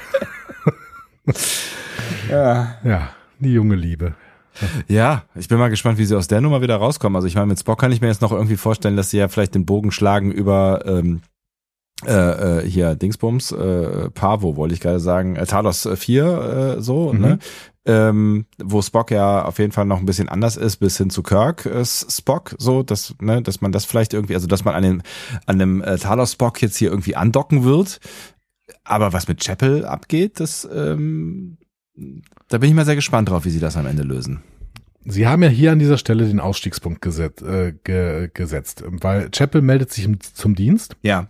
Sie bekommt dann sofort ein paar verschmitzte Blicke von einem Wenger, aber bügelt das Thema schnell runter. Und sie kündigt an, sich für ein Forschungsprojekt zur archäologischen Medizin zu bewerben. Ja, aber Zwei für, Monate auf Vulkan. genau, für zwei Monate, meine Herren. Ja, aber das ist schon wieder Redcon, denn Chapel wird auf dieses Forschungsprojekt gehen und sie wird sich dort in ihren Professor verlieben und das ist Dr. Roger Corby äh, und sich mit ihm verloben. Ah. Der Mann mit den Corby- Robotern, ja. Richtig, Corby gilt nämlich als Pasteur der archäologischen Medizin. Äh, das wird uns in What Are Little Girls Made Of äh, erzählt. Mhm. Und ähm, nur kurz nach dieser Zeit hier, wir sind nämlich im Jahr 2060 und im Jahr 2061 wird Corby auf Exo 3 erfrieren. Aber noch kurz zuvor sein Bewusstsein auf einen Androidenkörper einer uralten Androidenzivilisation transferieren, die auf Exo 3 beheimatet ist. Und wen diese Geschichte interessiert, der höre unsere Besprechung zu What Are Little Girls Made Of. Ja. Ja. Ähm, eigentlich müssten wir dann Chapel übrigens in dieser Staffel verlieren, weil wenn Corby schon ein Jahr später stirbt, dann muss es mit dem Verlieben, Verloben äh, schon relativ bald passieren. Das stimmt allerdings, ja. Ja. Aber sowas kann ja auch schnell gehen. Das kann total schnell gehen, aber wir müssen es dann trotzdem bald in dieser Staffel sehen, weil äh, der, der, das Zeitfenster schließt sich. Das Window of Opportunity, das äh, schließt sich mehr und mehr. Aber das heißt im Klartext, ähm, du meinst, das ist sicher der Ausstiegspunkt. Also die Romanze zwischen den beiden endet äh, nach dieser Folge oder nach den nächsten zweien oder was auch immer oder dreien ähm, wird, sie- wird sie enden. Ich glaube schon, dass diese Romanze jetzt erstmal ähm, dann, ja, ich wollte gerade sagen, einfrieren, das ist aber ein bisschen böse gegenüber Roger Corby. aber ich, ich glaube, dass es tatsächlich dadurch, dadurch ein bisschen weggeht. Genau. Mhm. Vielleicht ähm, durch die Abwesenheit, vielleicht auch dadurch, dass äh, Spock wieder seine Gefühle ähm, Kontrolliert. Ja. Genau. Wobei ja, na, wie gesagt, ne, der, ich fände es ja irgendwie Ja, ganz, ganz schön, wenn er an diesen, diesen etwas anderen Spock äh, andocken würde. Wir werden noch einige Male über The Menagerie äh, Teil 1 in dieser Folge sprechen. Mhm. Ähm, so. Wir gehen auf die Brücke. Ortegas und Mitchell beobachten die Inspektoren und diskutieren die Modif Modifikation am Schiff. Ähm, die Inspektoren kritisieren die Steuerung ähm, und das Kommunikationssystem. Uhura hat nämlich das Sicherheitsupdate nicht gemacht. Kennst du, Sebastian? Kennst du? Oh Gott, komm bitte nicht, echt nicht. Das ist, das ist eine Referenz, die ich hier- auf diesem Panel nicht hören möchte, meine sehr verehrten Damen und Herren. Ähm, äh, Sicherheitsupdates nicht gemacht. Äh, äh, kommt, kommt, kommt das später nochmal? Ja? Nee. Ah. Aber du machst das doch äh, ganz oft nicht, oder? Ich mache Sicherheitsupdates, ich mache alle bei- bei- Sicherheitsupdates. Immer. Ich dachte, du klickst das bei Apple immer weg. Hast du es nicht mal irgendwann erzählt? Bist du wahnsinnig. Nein. Ich habe sogar gerade jetzt hier mein, das letzte Betriebssystem installiert. Und mein Notebook läuft besser als je zuvor. Welche Süß nach welcher Süßigkeit ist es benannt? Gott, ich weiß, ich habe hab die Kontrolle verloren tatsächlich. Sind es gerade Süßigkeiten? Ja? Nee, nee, An- Android waren Süßigkeiten, ne? Äh, Ja, ich weiß nicht genau. Es waren, es waren ja irgendwann mal Nationalparks. Oder sowas in der Richtung. Yosemite und Ich- so, ne? Ich habe keine Ahnung. Aber ich gucke, ich gucke für dich nach, wenn es dich so brand, br- brennend interessiert. Also du hast dein System jetzt damit neu gestartet. Uhura möchte das nicht und deswegen will die auch das Sicherheitsupdate nicht installieren. Ventura, hast vielleicht was mit Ace zu tun? Wird jetzt nach Jim Carrey. Charakteren äh, Ja, benannt. genau. Apple benennt jetzt ihre Betriebssysteme nach äh, Jim Carrey Charakteren, genau. Ich Ähm, finde es schön, dass Ventura auf, auf, auf, Spanisch, äh, auf Deutsch Reichtum heißt. Das wiederum finde ich ganz äh, passend für Apple. ja, das passt so, genau. Ähm, und für alle Leute, die äh, diese Brille kaufen wollen. So. Ähm, Uhura will das System nicht neu starten und das ist auch gut, denn sie erhält ja gerade einen dringenden Anruf. Und Uhuras Gesichtsausdruck zeigt, dass es sich auch nicht um einen routinemäßigen Anruf handelt. Mhm. Ähm, übrigens ist ja an Uhura was aufgefallen. Naja, es wird ja später auch gesagt. Also sie ist, äh, Entschuldigung, dass ich diese Frage stelle. Ähm, Ensign, sie ist laut- Ensign. Richtig, sie ist laut Abzeichen jetzt Ensign, nicht mehr Kadett. Sternflottenakademie, also beim Landeurlaub mal eben abgeschlossen. Check, ne? ähm, Wie lange sind die denn schon da? Also, ja. ja, keine Ahnung. Ja. weiß ich nicht. Die äh, Episode war übrigens der ursprünglichen Uhura gewidmet, ne? Also der Ja. verstorbene Ja. Michelle Nichols. Mhm. Ja? Ein schöner äh, Widmungstext am Ende. Ja. Ähm, wir gehen ins Spocks Quartier und sehen Spock bei der Selbsttherapie, Laute spielen in seinem Quartier. Ähm, Uhura kommt zu ihm und berichtet ihm von einem Notruf. Der kommt aus dem Kajita-System oder Kajita-System und kommt von Laan. Spock ist erstmal Tja. irritiert, warum sie denn äh, vorbeikommt, ne? aber offensichtlich funktionieren die Comms äh, gerade äh, nicht so richtig. Also irgendwie scheint Ja. da immer wieder irgendwas nicht so richtig zu funktionieren. So von wegen System- Updates. Updates sind nämlich gefährlich. Genau, sollte man nicht machen. Ja. Okay. Ähm, Spock erzählt, dass Kajita in der Nähe des klingonischen Raums liegt. Kennen wir das schon, Kajita-System? Ich nicht. Du? Nee. Äh, Das System wurde auch noch nie gedroppt oder gezeigt. Also ist, dieses System ist uns bis jetzt völlig unbekannt. Mhm. Ähm, Spock bittet dann Admiral April um Erlaubnis, darauf zu reagieren, auf diesen Notruf, wird jedoch aufgrund potenzieller Konflikte mit den Klingonen abgelehnt. Und wir sind relativ irritiert, muss ich sagen, oder? Ein Hilferuf einer Starfleet-Offizierin von einem Planeten inklusive Warnung, dass es eine Gefahr für die gesamte Föderation geben könnte. Und ähm, niemand darf reagieren? Na, er reagiert ja erstens nicht nicht und zweitens ist es keine Starfleet-Offizierin, nicht? Wie er ja auch passenderweise nochmal sagt. Sie hat ja ihren Dienst hingeworfen. So. Ähm, und das das finde ich auch sehr, sehr hart, muss ich sagen. Ne? Also die befindet sich seit ein paar Monaten im freiwilligen Urlaub ähm, und ist jetzt eine ein ehemaliges Mitglied der Sternenflotte. So, was ist denn mit Worf, wenn der alles stehen und liegen lässt und irgendwie den Klingonen in den Krieg folgt und danach zurückkommt und sagt, übrigens, ich bin wieder im Dienst. Äh, Ja, Bitte? ich, ich bin wieder im Dienst, kann man, kann man ja dann vielleicht sagen. Und dann sagt man irgendwie, ja, okay, ja, gut, dann äh, weiß ich nicht, äh, dann weiß ich nicht, bete drei Rosenkränze und du bist wieder mit dabei oder so. Ähm, aber sie ist halt, Grenze auf Kirk. genau. Aber du bist ja halt gerade irgendwie, äh, ist, ist sie halt nicht, nicht, nicht am Start. So, also sie ist gerade offiziell nicht Sternflottenpersonal und damit ähm, ist sie vielleicht jetzt nicht unbedingt die äh, allerrettungswürdigste. Vor allen Dingen, wenn man damit potenziellen Konflikt auslösen kann. Die zweite Information, dass die äh, die die ganze Galaxie, das Universum in Gefahr ist, ähm, das könnte natürlich dann schon irgendwie aufhorchen lassen. Aber ich finde, er hat auch einen Punkt. Er sagt ja, ähm, wir wir könnten potenziellen Krieg auslösen. Und wir haben keinerlei Informationen über diese Informationen, die wir da haben. Also checken wir das halt dann, wenn wir es checken können, nämlich in der Woche. So, dann sind wir nämlich wieder dran. Ja, nee, 30 Tage. Und, Oder ähm, 30 Tage, ja, mein Gott. Weiß ich nicht. In 30 Tagen kann viel passieren. Und ähm, ich hätte hier zumindest irgendwie mal Ermittlungen gestartet. Und wenn es nur der Geheimdienst ist und wenn Sektion 31, ja gut, mit Sektion 31 hat man gerade schwierige Erfahrungen gemacht, kurz vorher. Aber irgendwas, also irgendeinen Geheimdienst werden die doch haben irgendwie. Ja, ich meine, du weißt ja auch nicht, was er dann jetzt noch macht. Er sagt ja Spock nur, nee, äh, du hältst die Füße still, mein Freund. Also wir erfahren ja später, warum April hier so zurückhaltend ist. Ne? Der wollte keinen Zwei-Fronten-Krieg haben. Mhm. Ähm, allerdings hat er ja beinahe das Gegenteil damit erreicht, ne? nämlich einen Zwei-Fronten-Krieg. Aber das kann er nicht wissen. Also das kann er wirklich nicht wissen. Nee, aber deswegen ermittelt man ja, um, um sowas herauszufinden eventuell. Hm. Also ich bin damit nicht so richtig zufrieden mit der, mit der Entscheidung von Robert April. Ähm, wir erfahren aber noch so ein bisschen Infodumping über Kajita. Das ist ein Bergbauplanet für Delizium Mhm. mit gemeinsamem Sorgerecht quasi. Also ab, abwechselnd sind Föderation und Klingonen zuständig. Mhm. Und gerade und für die nächsten 30 Tage sind es halt die Klingonen. Und die würden äh, jegliche Aktivität als Kriegshandlung begreifen. Das ist natürlich tricky. Ja. Eben. Ja, eben, aber trotzdem kann man ja irgendwie ermitteln. Die Klingonen sind ja auch jetzt offensichtlich nicht die schlausten, zumindest so wie sie in dieser Folge dargestellt werden. Aber dazu später mehr. So. Uhuhuhu. Ähm, Spock informiert die leitenden Offiziere über die Situation und bittet um ihre Hilfe. Der Plan, alle InspektorInnen von Bord und die Enterprise stehlen. so. Die haben halt auch alle Star Trek 3 gesehen. Ist das jetzt Logik oder Emotion, was Spock hier leitet? Das ist eine spannende Frage, die man, äh, glaube ich, an sehr vielen Stellen dieser Folge ähm, stellen kann, weil es ist äh, tatsächlich erstmal relativ unlogisch. Ähm, ne, einer, also nicht, dass das schon schon passiert wäre in der Vergangenheit, aber in der Zukunft passieren wird.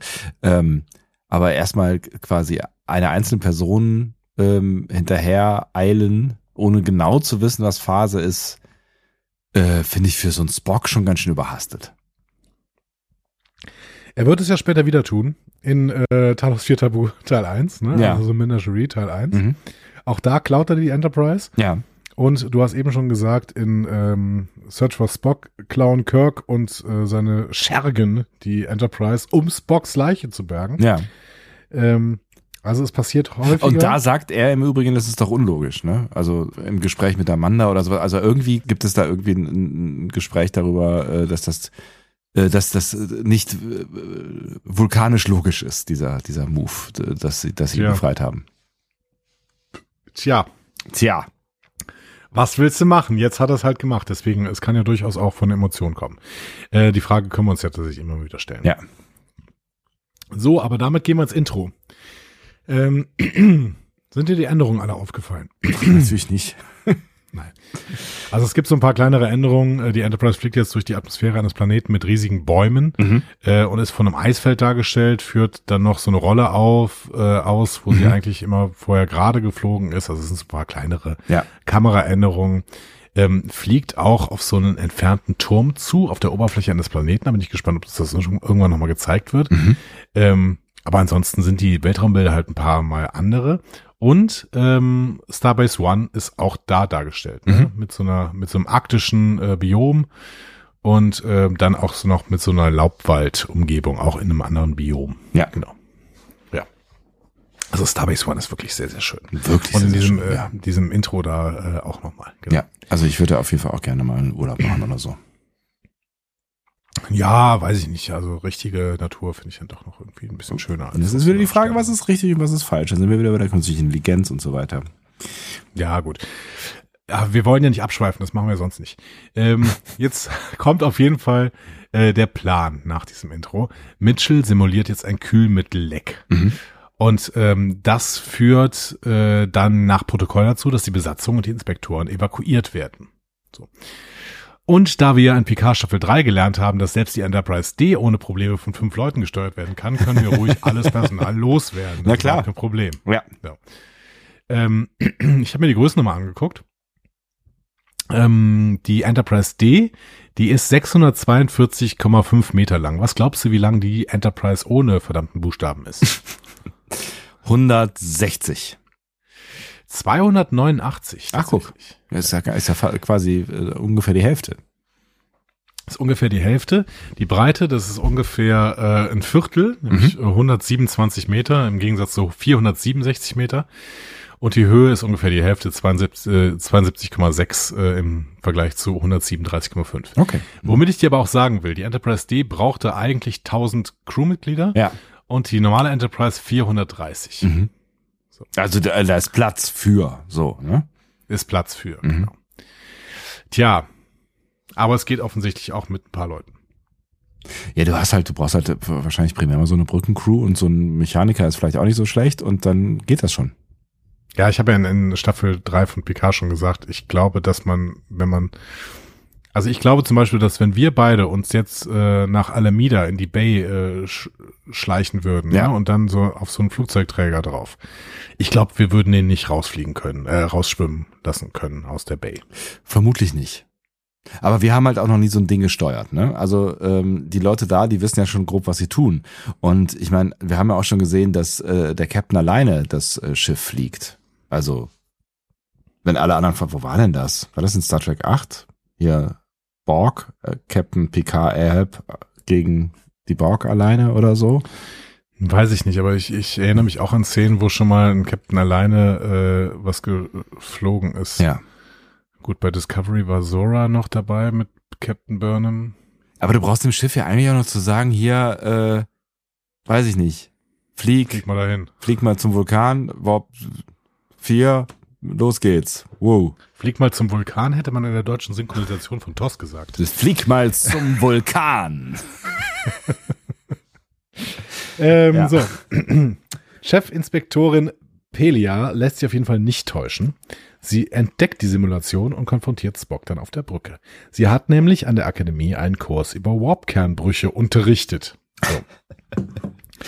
ähm, und das sieht man auch in ihrem Abzeichen. Sie trägt nämlich so ein Starfleet Operations Division mit schwarzem Hintergrund. Und Mhm. das äh, würde ich sagen, ist wahrscheinlich eine, ein Hinweis auf ihre Position als Ausbilderin an der Akademie, weil schwarzer Hintergrund passt irgendwie ganz gut dazu. Mhm. So, kurz über den ersten Auftritt von Carol Kane. Was sagst du? Ah, ich, ich habe sie von von Moment an äh, eins an äh, geliebt. Äh, ich äh, finde, also sie, das ist das ist ja eine ganz komische Art und Weise, wie sie diese Person da spielt. Mhm. Ähm, aber es macht großen Spaß. Also es macht schon in den ersten ersten Momenten irgendwie großen Spaß, weil sie also sie halt sofort irgendwie so eine Mischung aus geheimnisvoll und unterhaltsam äh, ist und äh, das ist so eine eine hervorragende Mischung. Äh, krasse Stimme, oder? Ja, mega. Das ähm, fand ich fand ich besonders beeindruckend diese Stimme. Ja, Äh, total. weil- Oder auch wie sie artikuliert. Ne? Also ich finde, das ist das ist fast Theater, was sie was sie da spielt irgendwie. Ähm, das ist ein schöner Hinweis auf ihre Karriere auch. Mhm. Carol Kane ist im 18. Juni äh, 1952 geboren, Mhm. ist dann durch Theaterarbeit berühmt geworden. Die hat ihre Theater, äh, hat ihre Karriere am Theater begonnen. Verschiedene Bühnenproduktionen, äh, The Prime of Miss Jane Brody oder Macbeth hat sie auch gespielt. Mhm. Ähm, gab 71 ihr Filmdebüt an der Seite von Shirley MacLaine in Desperate Characters. Wow. Ähm, Mhm. Durchbruch in Hester Street 1975. Ähm, da hat sie sogar ein, eine Oscar-Nominierung für bekommen. Da hat sie eine jüdische Immigrantin im New York des 19. Jahrhunderts gespielt. Mhm. Ähm, dann hat sie in Woody Allens äh, Annie Hall gespielt 1977 äh, an der Seite von Diane Keaton und Woody Allen selber. Mhm. Ähm, auch hier, ne, ähm, natürlich sehr, sehr große Auszeichnung. Äh, dann kam ihre erste größere Serie, Taxi, von 78 bis 83. Mhm. Ähm, spielte die Rolle der Simka Dablitz Gravas. Das ist die Ehefrau des Taxifahrers Latka Gravas, der tatsächlich von dem legendären Andy Kaufman gespielt worden ist. Mhm. Ähm, und diese Rolle hat ihr zwei Emmys ähm, eingebracht. Also die ist äh, Oscar nominiert und zwei Emmys hat sie bekommen. Ach, krass. Aber halt ähm, Ende der 70er. Da haben sie alle mitgespielt. Danny DeVito, Christopher Lloyd, meine Herren. Ja, das, das war wirklich eine krasse Serie. Das hat Hm. Andy Kaufman in der Hauptrolle. Ne? Hm. Das ist schon crazy. Ähm, Carol Kane hat dann ähm, Vielzahl von Filmen gemacht. Scrooged, äh, Princess Bride, Adams Family Values, ähm, Wer hat sie denn- Wen hat sie denn in Die Geister, die ich rief, gespielt? ähm, Ach, so, eine, so, ein, so ein Geist. Geist, der irgendwelchen, irgend, irgend, Geist der vergangenen Weihnacht. Ja. wahrscheinlich, ne? Ja. Genau, in Scrooged. Ja. Ähm, und zuletzt hatte sie eine relativ große Rolle in Unbreakable Kimmy Smith. Äh, Kimmy Smith. Mhm. Kimmy Smith. Ja. Mit immer noch dem, einem der wunderbarsten äh, Anfangstracks der neueren Seriengeschichte. Hast du die Serie mal gesehen? Nee. Ja, ich kann es dir jetzt nicht vorsingen, aber so. wir haben auf jeden Fall einen sehr, sehr schönen äh, Anfangssong. Also ich dachte, man kennt ihn, alles klar. Nein, die Serie handelt ja von einer, ähm, keine Ahnung, ich glaube, äh, irgendein Mädchen, das offensichtlich von einer Sekte gefangen gehalten worden ist und dann in einem Bunker und irgendwie im- im Alter von X wieder aus dem Bunker rauskommt. Und ähm, dieser Song wird quasi mitgesungen von Leuten, die darauf reagieren, dass sie einfach rauskommt und unfassbar glücklich die ganze Zeit ist. Okay. So. Mhm. Ja, also ist einfach ein sehr, sehr schöner Song zum Start. Könnt ihr zumindest den mal anhören. Ich fand die Serie auch nicht so schlecht, aber sie ist auf Dauer ein bisschen nervig vielleicht. So. Äh, Carrie Kane kehrt dann irgendwann auch zurück zum Theater. Mhm. Neben ihrer Arbeit im Film und Fernsehen ist sie dann nämlich immer wieder auf der Theaterbühne äh, zu sehen und trat auch in den vergangenen Jahren in Produktionen am Broadway und in Off-Broadway-Stücken auf äh, und hatte auch positive Kritiken bekommen. Unter anderem hat sie neun Jahre lang am Broadway in Wicked mitgespielt. Neun Jahre ist krass, okay. Mhm. Ja. So, Sebastian. Weißt du noch, dass Christina Chong auf der FedCon erzählt hatte, sie dürfte in Star Trek etwas machen, was es in Star Trek noch nie gab und sie immer schon mal machen wollte? Ja, ich erinnere mich bil- äh, bildhaft, lebhaft, leb, leb, lebhaft. Die Christina Chong, deren erste Single letzte Woche rausgekommen ist. Ja, Und jetzt wird eine renommierte Musical-Darstellerin Ja. für den Hauptcast Ja. von Star Trek Strange New Worlds verpflichtet. ja. Du hattest ja schon diese, diese These geäußert, ne? Ja, also ähm, Musical-Episodes, ich sehe dich, ich, ich höre dir trapsen, muss ich sagen. Ich habe eben äh, aus, aus Versehen äh, die, die, äh, die Titelliste dieser jetzt äh, folgenden Staffel mir angeschaut. Mhm. Ich habe noch keine gesehen. Du? Ich habe die äh, Titelliste mir nicht angeschaut. Okay, es ist gut. Kann ich nicht sagen. Ich finde es aber spannend, wenn sie dann ein Crossover mit einer Animationsserie und eine äh, Musical-Folge in einer Staffel hinkriegen von zehn Folgen. Die jetzt erstmal relativ ernst anfängt, ne? Also das äh, Ja. ne, ist ja schon jetzt irgendwie nicht, ja, you know. Mal sehen. So. Ähm, Pelia äh, überlistet Spock mit seiner Unfähigkeit zu lügen, die in der Star Trek-Historie mehrfach widerlegt ist. Ich gehe da gleich gerne nochmal drauf ein. ähm, aber es, es ist uns so ein bisschen so ein Vorteil. wie alle Klingonen sind Krieger, Vulkanier haben keine Emotionen. Ne? Ja. Das sind so, so typische Vorurteile, die dann immer wieder benutzt wird. Aber hier wird es ja für den Plot genutzt. Also ist immer ein bisschen schwierig, weil Spock an diversen Gelegenheiten, wie auch in der letzten Staffel beim Partnertausch zum Beispiel, gelogen hat. Ja, So. ist korrekt. Ja. Und ich, ich kann ja auch nochmal durchgehen. Also, Talos 4 Tabu, Teil 1. Sagt Spock zu Pike, ich habe noch nie Ihren Befehl missachtet, Captain. So, das ist zumindest in Discovery definitiv widerlegt worden. In The Red Angel äh, kriegt er einen Rücktrittsbefehl und missachtet ihn. Mhm. Talos 4 Tabu, Teil 1. Macht Spock einen falschen Eintrag im Logbuch der Enterprise, also sie klaut. Mhm. Talos 4 Tabu Teil 2. äh, da wird offenbart, dass Spock sich die ganze Zeit darüber im Klaren war, dass es sich bei dem Prozess um eine talosianische Projektion handelt und dass er da im Dienste dieser Täuschung falsche Aussagen gemacht hat, ununterbrochen. So.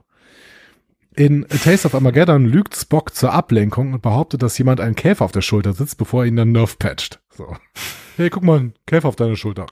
So. ja. Das ist eine Lüge. Das ist eine Lüge. Ja, ja, absolut. Ja. In Errand of Mercy erzählt Spock Core, dass er ein Händler ist. Ist auch eine Lüge. Ja. Ist kein Händler. Ja. Offensichtlich. Oder womit handelt Spock?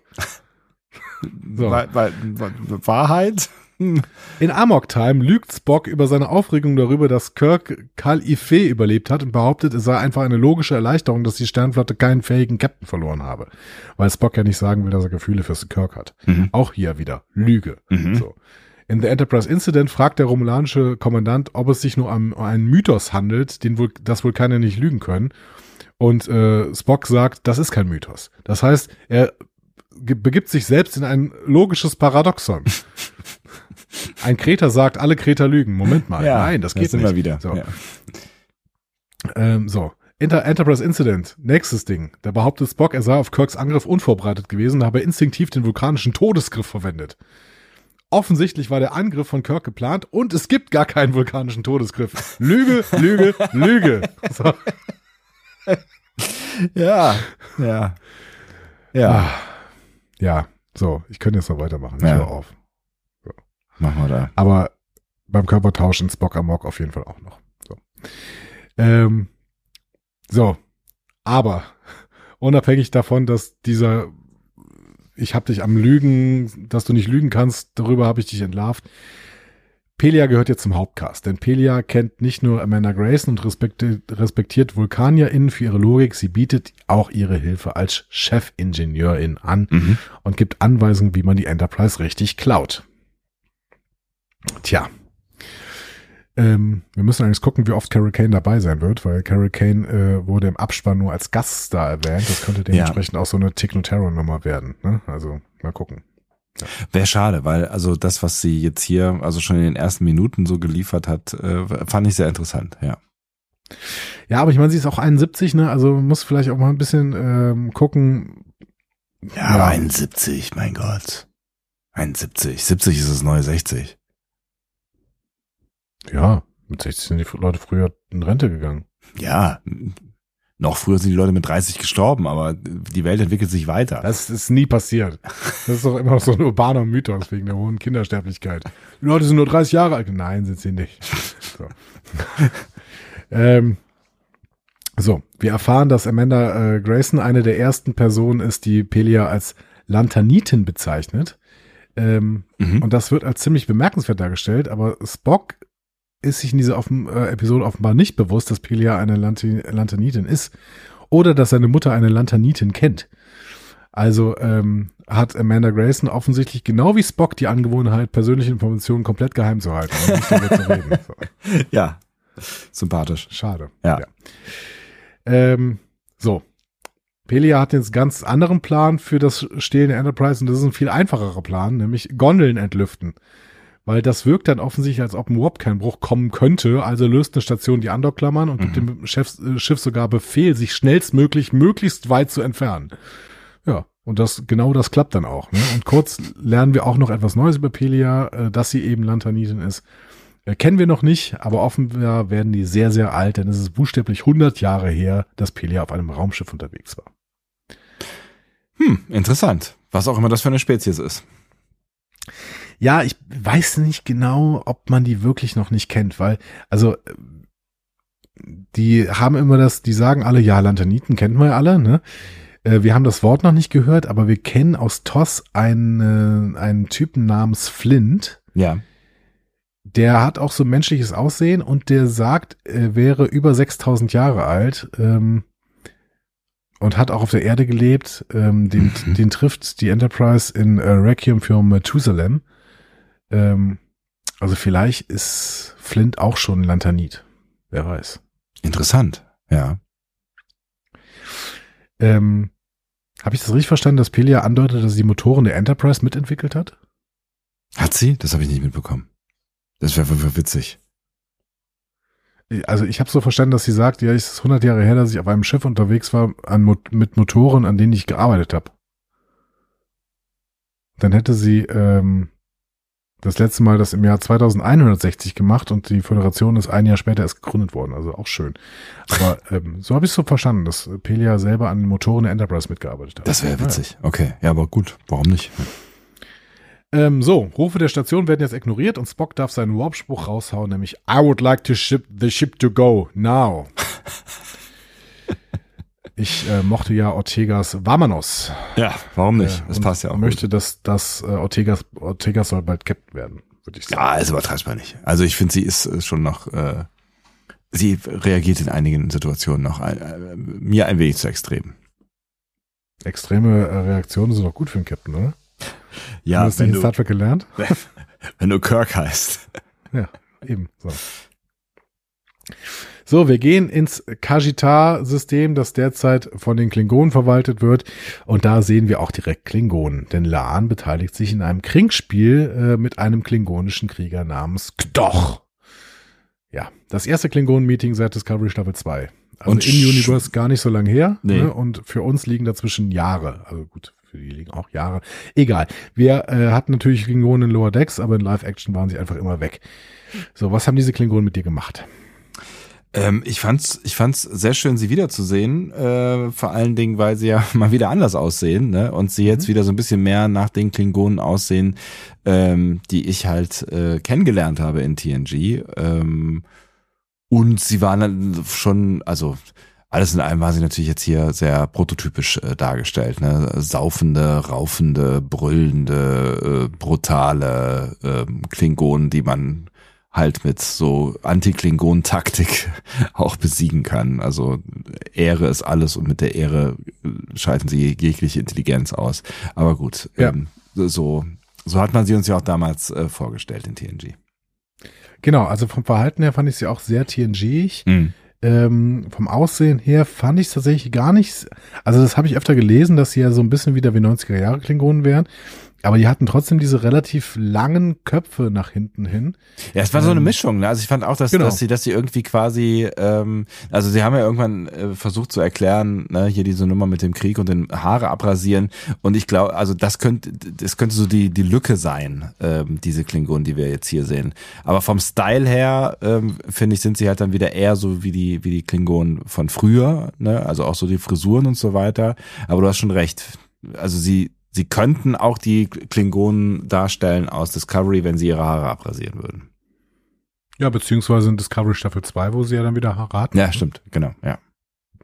Ja, ich bin gespannt. Also ähm, vor allen Dingen, weil wir in TOS ja eigentlich bei ganz anderen Klingonen landen müssen, aber es können wir auch gut vorstellen, dass die das dann im Endeffekt ignorieren werden.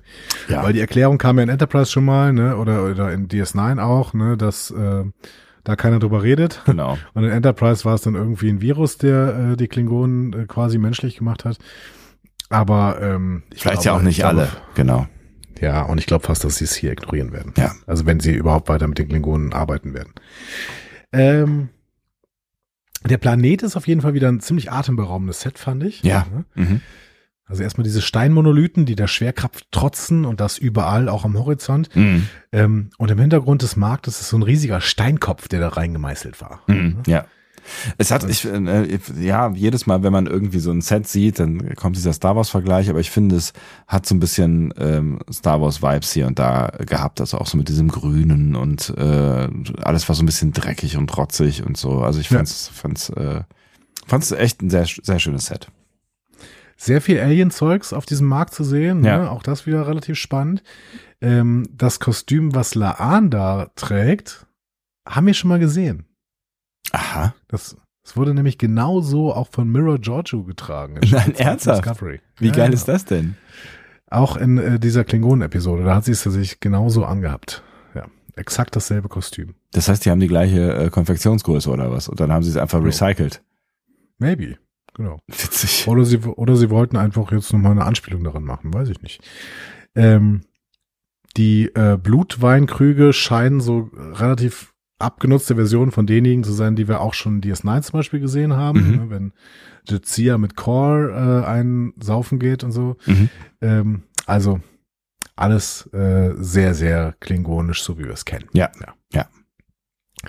Ähm, Laan gewinnt das Trinkspiel ohne Probleme und vereinbart dann mit einer Frau ein Treffen mit Greynax. Ähm, die Frau wird übrigens gespielt von Hannah Spear. Die hat äh, Sarus Schwester Sirena gespielt in Discovery und in den Short Tracks. Ach, guck. Okay. Ja, ist ja auch nochmal benutzt worden quasi. Also benutzt. Ja, ist sehr schön, worden. sehr schön formuliert. Ja. Ja, auf dem Markt sehen wir noch andere ähm, Spezies. Ne? Also wir sehen auch noch Telleriten, Vulkanier, Bullianer, Orioner. Äh, bei den Telleriten ist ganz spannend, dass die Telleriten überhaupt nicht mehr aussehen wie bei Discovery, sondern viel mehr wie bei TOS. Mhm. Also die haben wieder so schweinigere Nasen mhm, zum mhm. Beispiel. Finde ich ganz, finde ich ganz spannend, dass sie äh, wieder in Richtung TOS gehen. Ja. Ähm, plötzlich kommt ein Banger auf den Markt und gibt Laan ein Zeichen. Und zwar äh, zeichnet er mit seinem Zeigefinger eine Linie unter sein Auge. Sehr unauffällig. Sehr unauffällig. Die Geste kennen wir aber. Mhm. Die wurde uns im äh, Serienpiloten gezeigt, dass die beiden die äh, da quasi vereinbart hatten. So. Also da haben sie auch schon mal gemacht. Ach, okay. Da kann, da kann ich mich nicht mehr dran erinnern. Mhm. Sie treffen sich dann irgendwo außerhalb dieser Siedlung in Ruinen. Ähm, Spock, Uhura und Laan besprechen die Mission und die Pläne der Extremisten. Ja, denn es haben sich Extremisten auf diesem Planeten zusammengefunden. Warum? Profit. Äh, der Planet war nämlich im Krieg, als viele Schiffe zerstört wurden äh, und immer wieder die Lithiumvorräte aufgefüllt werden mussten, eine Goldgrube. Mhm. So in Friedenszeiten, aber nicht mehr so richtig. Und ähm, deswegen wollen die Extremisten ein Syndikat aus Klingonen Föderationssoldaten jetzt den Kalten Krieg wieder aufwärmen. Und dafür haben sie ziemlich viel Föderationstech geklaut. Wie sympathisch. Ja, zu diesem Zeitpunkt noch relativ unklar, warum. Ne? Mhm. Ein Anhaltspunkt ist aber, dass es vor ein paar Tagen eine Explosion in der Mine gab und dadurch Ionen freigesetzt wurden, äh, durch die die halbe Stadt inklusive der Eltern der kleinen Gorn-Überlebenden Oriana krank wurden. Ähm, und Ionenexposition spricht für Photonentorpedos. In der Natur kommt Ionenstrahlung nämlich nicht im Rahmen von Dilithium vor. Mhm. So. Also, Ionenstrahlung. ja. Ähm, klingt vielleicht ein bisschen wie eine reine Science-Fiction-Erfindung. Ähm, ist es aber tatsächlich nicht. Ist eine echte Sache. Und mhm. sie kann schädlich sein. Und du willst sicherlich wissen, warum. Richtig? Ähm, du, übrigens, was ich mich immer schon gefragt habe, Ionenstrahlung, das ist ja eine wirkliche Sache, das ist ja nicht nur Science Fiction. Warum kann die eigentlich schädlich sein? Also stell dir vor, du hast da draußen so eine Horde von kleinen geladenen Teilchen. Ja. Ne? Wir nennen sie Ionen. Ähm, uh. Und die sind mit einer ordentlichen Geschwindigkeit unterwegs. Ne? Ring, ring. Und, so, ne? und wenn diese Jungs auf deinen Körper treffen, ja. ne, dann können sie einiges anrichten. Die haben nämlich so viel Energie, dass sie in deinen Zellen rumwirbeln und Chaos verursachen können.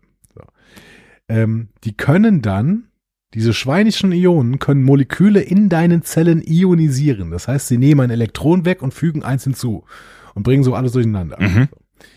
Ähm, also, das ist wie ein unerwarteter Besuch in deinem Körper, der Möbel umwirft und deine DNA-Code quasi durcheinander bringt. Klingt nicht gut. Ja. So. Das ist schlecht, ja. ne? denn wenn deine DNA beschädigt wird, kann das zu Mutationen, Zelltod oder sogar Krebs führen. Halt, mhm. ne? So, aber ähm, es gibt auch gute Nachrichten. Okay. Manchmal kann Ionenstrahlung auch für medizinische Zwecke genutzt werden, also in der Strahlentherapie zum Beispiel. Mhm. Da wird dann Ionenstrahlung gezielt eingesetzt, um Tumore zu bekämpfen. Aha. Also da quasi wird da, äh, werden da absichtlich dann in den Tumorzellen äh, Möbel umgeworfen ähm, und alles durcheinander Richtig. gebracht, damit die sich nicht weiter reproduzieren. Genau, also es klingt ein bisschen paradox, ne? aber man Mhm. versucht halt die Strahlung so zu lenken, dass sie nur den Tumor trifft, äh, aber das herumliegende gesunde Gewebe möglichst verschont bleibt. So. Witzig, okay. Mhm. Also zusammengefasst, Ionenstrahlung kann schädlich sein. Es kommt aber verschiedene, auf verschiedene Faktoren an, wie die Art der Ionen, die Energie, die Dosis, die Zeitdauer äh, der Exposition. Man muss also sehr, sehr vorsichtig sein, Maßnahmen ergreifen, um sich vor der Strahlung zu schützen. Ähm, wenn du nicht gerade auf einem Planeten bist, wo irgendwie mit äh, Photonentorpedos experimentiert wird, sollte dir auch nicht so richtig viel passieren. Also keine Ahnung, wenn, wenn du bei einer Party äh, in deiner Küche stehst, hab nicht so viel Angst vor Ionen. Sie tauchen da eher wenig auf. So. Wo kommen sie denn her? Also sie werden wahrscheinlich natürlich sowieso irgendwie irgendwo rum, äh, aber in, in größeren Mengen könnten sie wodurch entstehen in der echten Welt, weißt du das? Nee, keine Ahnung. Wahrscheinlich eher durch Experimente. Hm. Also ich glaube, äh, natürlich kommen die halt nicht vor. Okay. Ja. Vielleicht im Weltall irgendwo. Also wahrscheinlich im Weltall irgendwo. Gibt es Also auch nicht sowas wie, wie, wie ionisiertes Wasser oder sowas? Also so Menschen, die an Dinge glauben, trinken sowas oder? was? Hat irgendwie so, so was Dunkles. Menschen, die an Dinge glauben, trinken viel. Ja, das stimmt. Schöner Auch Menschen, auch die nicht an äh, Dinge glauben. Ähm, Oh, hat ich bin noch ein bisschen Ionos eigentlich was mit Ionen zu tun? Was? Ionen. Ich war, wollte gerade Ionen eintippen und dann kam äh, Ionos, also hier dieser Anbieter, weiß schon, äh, Webspace und so. Hm, Kenne ich nicht. Ach, das Ähm. war mal eins und eins. Aha, Aha. aha. Also aus äh, unsere Freunde aus Montabaur. Unsere Freunde aus Montabaur, ja genau, unsere, unsere guten Freunde aus Montabaur. Ähm, ich bin noch über, einen- ich, ich weiß nicht, ob du dafür bereit bist, aber ich bin noch über einen Satz gestolpert. Ja, bitte. Ich, äh, also Bis ich, zum- ja, Wasser, ich löse mich wieder von diesem Wasser und dem Ionen, ja. Bis zum Krieg versorgte dieser Planet beide Seiten mit einem stetigen Fluss von Dilithium, so wie jetzt. Wird gesagt. Ja. Wir hatten in The Vulcan Hello gehört, erste Folge Discovery, dass es seit 100 Jahren keine Interaktion zwischen dem Klingonischen Reich und der Föderation gegeben habe. Ja, das ist ja eh ein, ein, eine Aussage, die wir schon damals als problematisch eingestuft haben. Weiß ich nicht, ob wir die damals schon als problematisch eingestuft haben. Es war doch okay. Aber war da nicht Aber dass irgendwas, uns was jetzt erzählt wird, dass die, dass die stetigen äh, Handelskontakte hatten, das ist nicht okay. Naja, gut, sie, haben, sie waren ja nicht im direkten Kontakt, oder? Also dieser Planet hat einfach nur die Klingonen äh, beliefert und die Föderation. Das meinst, du meinst, das lief dann immer über den Dritten, oder was? Über Und den Planeten Krieg halt. Das, ja, und seit dem Krieg wird das erst quasi so geregelt, dass da immer jemand Herrschaft drüber hat. ja. Das kann natürlich sein. Ja, gut. Das wäre, stimmt, das wäre die Ausflucht quasi. Hm. Ja. ja, crazy dunkler Plan auf jeden Fall, den die Extremisten da verfolgen. Ja, nicht Und, freundlich, ja. Äh, und die Stimmung ist da auch eher gedrückt. Gerade wenn man sich dann äh, so dran erinnert, was dieser Klingonenkrieg halt so angerichtet hat, ne? 100 Millionen Tote. Ja. Und für uns, wenn man immer wieder drüber nachdenkt, wie viele Leute monetär von einem Krieg profitieren, äh, dann wird einem auch in der realen Welt ganz anders irgendwie und übel. Absolut. Also ne, das ist das ist einfach ein sehr krasses Thema. Ne? Also auch gerade jetzt, wo äh, wieder so viel Krieg in der Welt ist, ne, das muss man sich halt auch klar machen, dass es da auch ganz klare Interessen gibt, dass ähm, ja, also da jetzt Firmen sitzen, die sich ja, ob sie sich freuen, das will ich nicht unterstellen, aber die jetzt halt viel Geld damit verdienen, dass wir jetzt quasi alle aufrüsten. Ne? So ist das. So, sie teilen sich jetzt auf. Benga und Chapel wollen ins Medizinzelt, um Rihanna, ihren Eltern und möglichst vielen anderen Strahlenopfern zu helfen. Laan trifft sich mit Greynax und Spock und Uhura, die noch Props für ihre Beförderung von Laan bekommt, ähm, bleiben bei Laan. So, das Mhm. ist der Plan. Im Krankenhauszelt finden im Benga und Chapel dann erstmal chaotische Zustände vor. Ähm, wir sehen aber draußen am Zelt noch ähm, so eine Zeltplane. Hast du die gesehen? Äh, ich weiß noch nicht genau, worauf du hinaus willst. Da steht das Wort Medical Clinic drauf. Mhm. Und zwar in Englisch, also ganz oben. Ja. Aber auch in Klingonisch, Illyrianisch, Orionisch und Tellaritisch. Ach was. Jörg Hillebrand nennt das den Rosetta Stone von Star Trek, weil du wirklich jetzt alle Sprachen darüber tatsächlich relativ gut entschlüsseln kannst. Das ist ja geil. Okay, ja. Ja, also super, um Sprachen zu lernen. Da kannst du jetzt wirklich mal gucken, was die einzelnen Buchstaben ähm, in diesen einzelnen Sprachen äh, bedeuten. Schön. Ähm, Oriana freut sich, ähm, Banger und Chapel zu sehen. Und sie können dann auch sofort einer Frau helfen, die mit starken Strahlenverletzungen auf einem Feldbett liegt. Dann werden sie aber entführt, denn äh, eine Klingonin nimmt sie gefangen und will ihre medizinische Hilfe woanders in Anspruch nehmen. Und da muss ich jetzt mal sagen, das ist jetzt nicht so gewesen, dass sie ja da total stealthmäßig unterwegs gewesen sind. Denn die bereiten da erstmal ihren ganzen medizinischen Stuff aus. Okay, erstmal sieht so aus, als wäre da viel Chaos und es wird keiner so richtig mitbekommen, aber so richtig geschickt war der Move ehrlich gesagt nicht. Also fand ich zumindest. Ich habe die ganze Zeit gedacht, so Leute, wenn ihr die ganze Zeit da mit euren Tricordern rumhantiert und irgendwelche Sachen auspackt, das kriegt doch irgendwer mit und irgendwer stellt gleich eine Frage, die ihr nicht beantworten könnt. Ja. Punkt. Ja. Ich kann, kann da auch nicht viel anderes zu sagen. Ja. äh, halt, halt mir im Hinterkopf, wenn wir auch nachher vielleicht mal über Banger und Chapel grundsätzlich in dieser Folge reden. Ja, weil ich meine, die sind die, offensichtlich sind die ja, also die wissen, müssen es ja, also die sind ja, die sind ja nicht blöde, die sind ja offensichtlich ja äh, erfahren in solchen Dingen. Ja, und auch im Krieg. Ja. Ja. Ähm, woanders trifft sich Laan mit Greynax. Äh, der ist ein Klingone mit einem Dialekt äh, namens Kachuch. Das findet Uhura raus, die sich mit Spock irgendwo im Hintergrund versteckt. Ähm, und das Treffen mit Greynax eskaliert relativ schnell. Der ist nämlich nicht nur ein absoluter Sympath, ähm, der ist auch ein kaltblütiger Mörder, der sich mit seiner Spur aus Leichen brüstet, die er gerade hinterlassen hat. Und Laan soll ihm offenbar Waffen verkaufen, hat aber zu wenig mit. Und dafür will sie jetzt den doppelten Preis. Während Greynax natürlich nur ein Drittel zahlen will für die paar Waffen, die sie ihm geben möchte. Ja. Das nennt man wohl einen Interessenskonflikt, würde ich sagen. ja. Und ähm, auch ein, ein, der äh, relativ schnell, wie du ja gerade schon gesagt hast, ne, relativ schnell irgendwie keine, keine gute Laune macht. So. Also das ist, das wäre so eine Verhandlung gewesen, in der ich jetzt nicht hätte unbedingt sein müssen. Nein, Greynax droht auch sofort Laan, aber die blufft sich mit einem Antimaterie-Detonationsschalter aus der Nummer raus. mhm. Also, ich finde, das ist ein relativ schwieriges Comeback hier für die Klingonen, weil erst haben wir diesen Trinkwettbewerb. Ja. Das fand ich noch ganz gut, ja. weil es sehr klingonisch war. Ja. Der Becher hat mich auch an eben an diese Trinkwettbewerbe zwischen Jazia und Cora erinnert. Ich weiß nicht, ob es die gegeben hat, aber es hat so ausgesehen, als hätte es die damit gegeben vielleicht. So.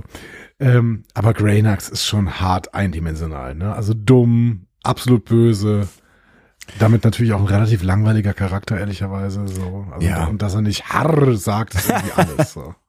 Ja, aber er soll halt genau das tun, was er halt hier liefert, ne? Also äh, er ist halt irgendwie so, ein- so ein mittlerer Unterwelt Heini, der äh, vielleicht jetzt nicht der die hellste Torte auf der Kerze ist oder umgekehrt. Ja, es wirkt halt nur wieder, als würde man es den Klingonen quasi äh, unterjubeln, mehr oder so, mehr oder weniger. Aber es ist natürlich äh, irgendwie auch ein Stück weit äh, ne, ein Stück weit konsequent, weil wenn du dich, äh, also wenn, ne, wenn wir jetzt an die Klingonen denken bei TNG, dann äh, sind die gar nicht so unähnlich gewesen, zumindest am Anfang. Und wenn wir vor allen Dingen an die Klingonen in TOS denken, dann sind wir ja ganz woanders so. Ne? Ja. Ach ja, ja, in, in, ja, weiß ich nicht. Nee, in TOS, nein, in TOS waren die anders. In TOS waren die schlauer. Aber auch nicht nur. In TOS waren die auch äh, prügelnde, komische, texanische Draufgänger, Großmäuler. Ja, aber die waren auch verschlagen und so. Aber das heißt ja Oder? nicht, dass sie nicht auch verschlagen sein können. Also, dass die, Ja, also es kann uns ja auch noch gezeigt werden Ja. irgendwie. Nur es wurde uns irgendwie diese Folge nicht so richtig. ja, du hast schon recht. Du hast schon recht. Auch die, die beiden, äh, die dann äh, hier im Banger äh, und äh, Chapel entführen, die sind jetzt irgendwie. Also die, irgendwie hat, ich bei, hat man bei denen, ich finde, die sahen anders aus. Ne? Also die hatten irgendwie, die haben, die haben, die hatten was anderes an. Die sahen irgendwie feiner oder oder wichtiger aus, so. Aber viel heller waren die jetzt ehrlich gesagt auch nicht. Genau.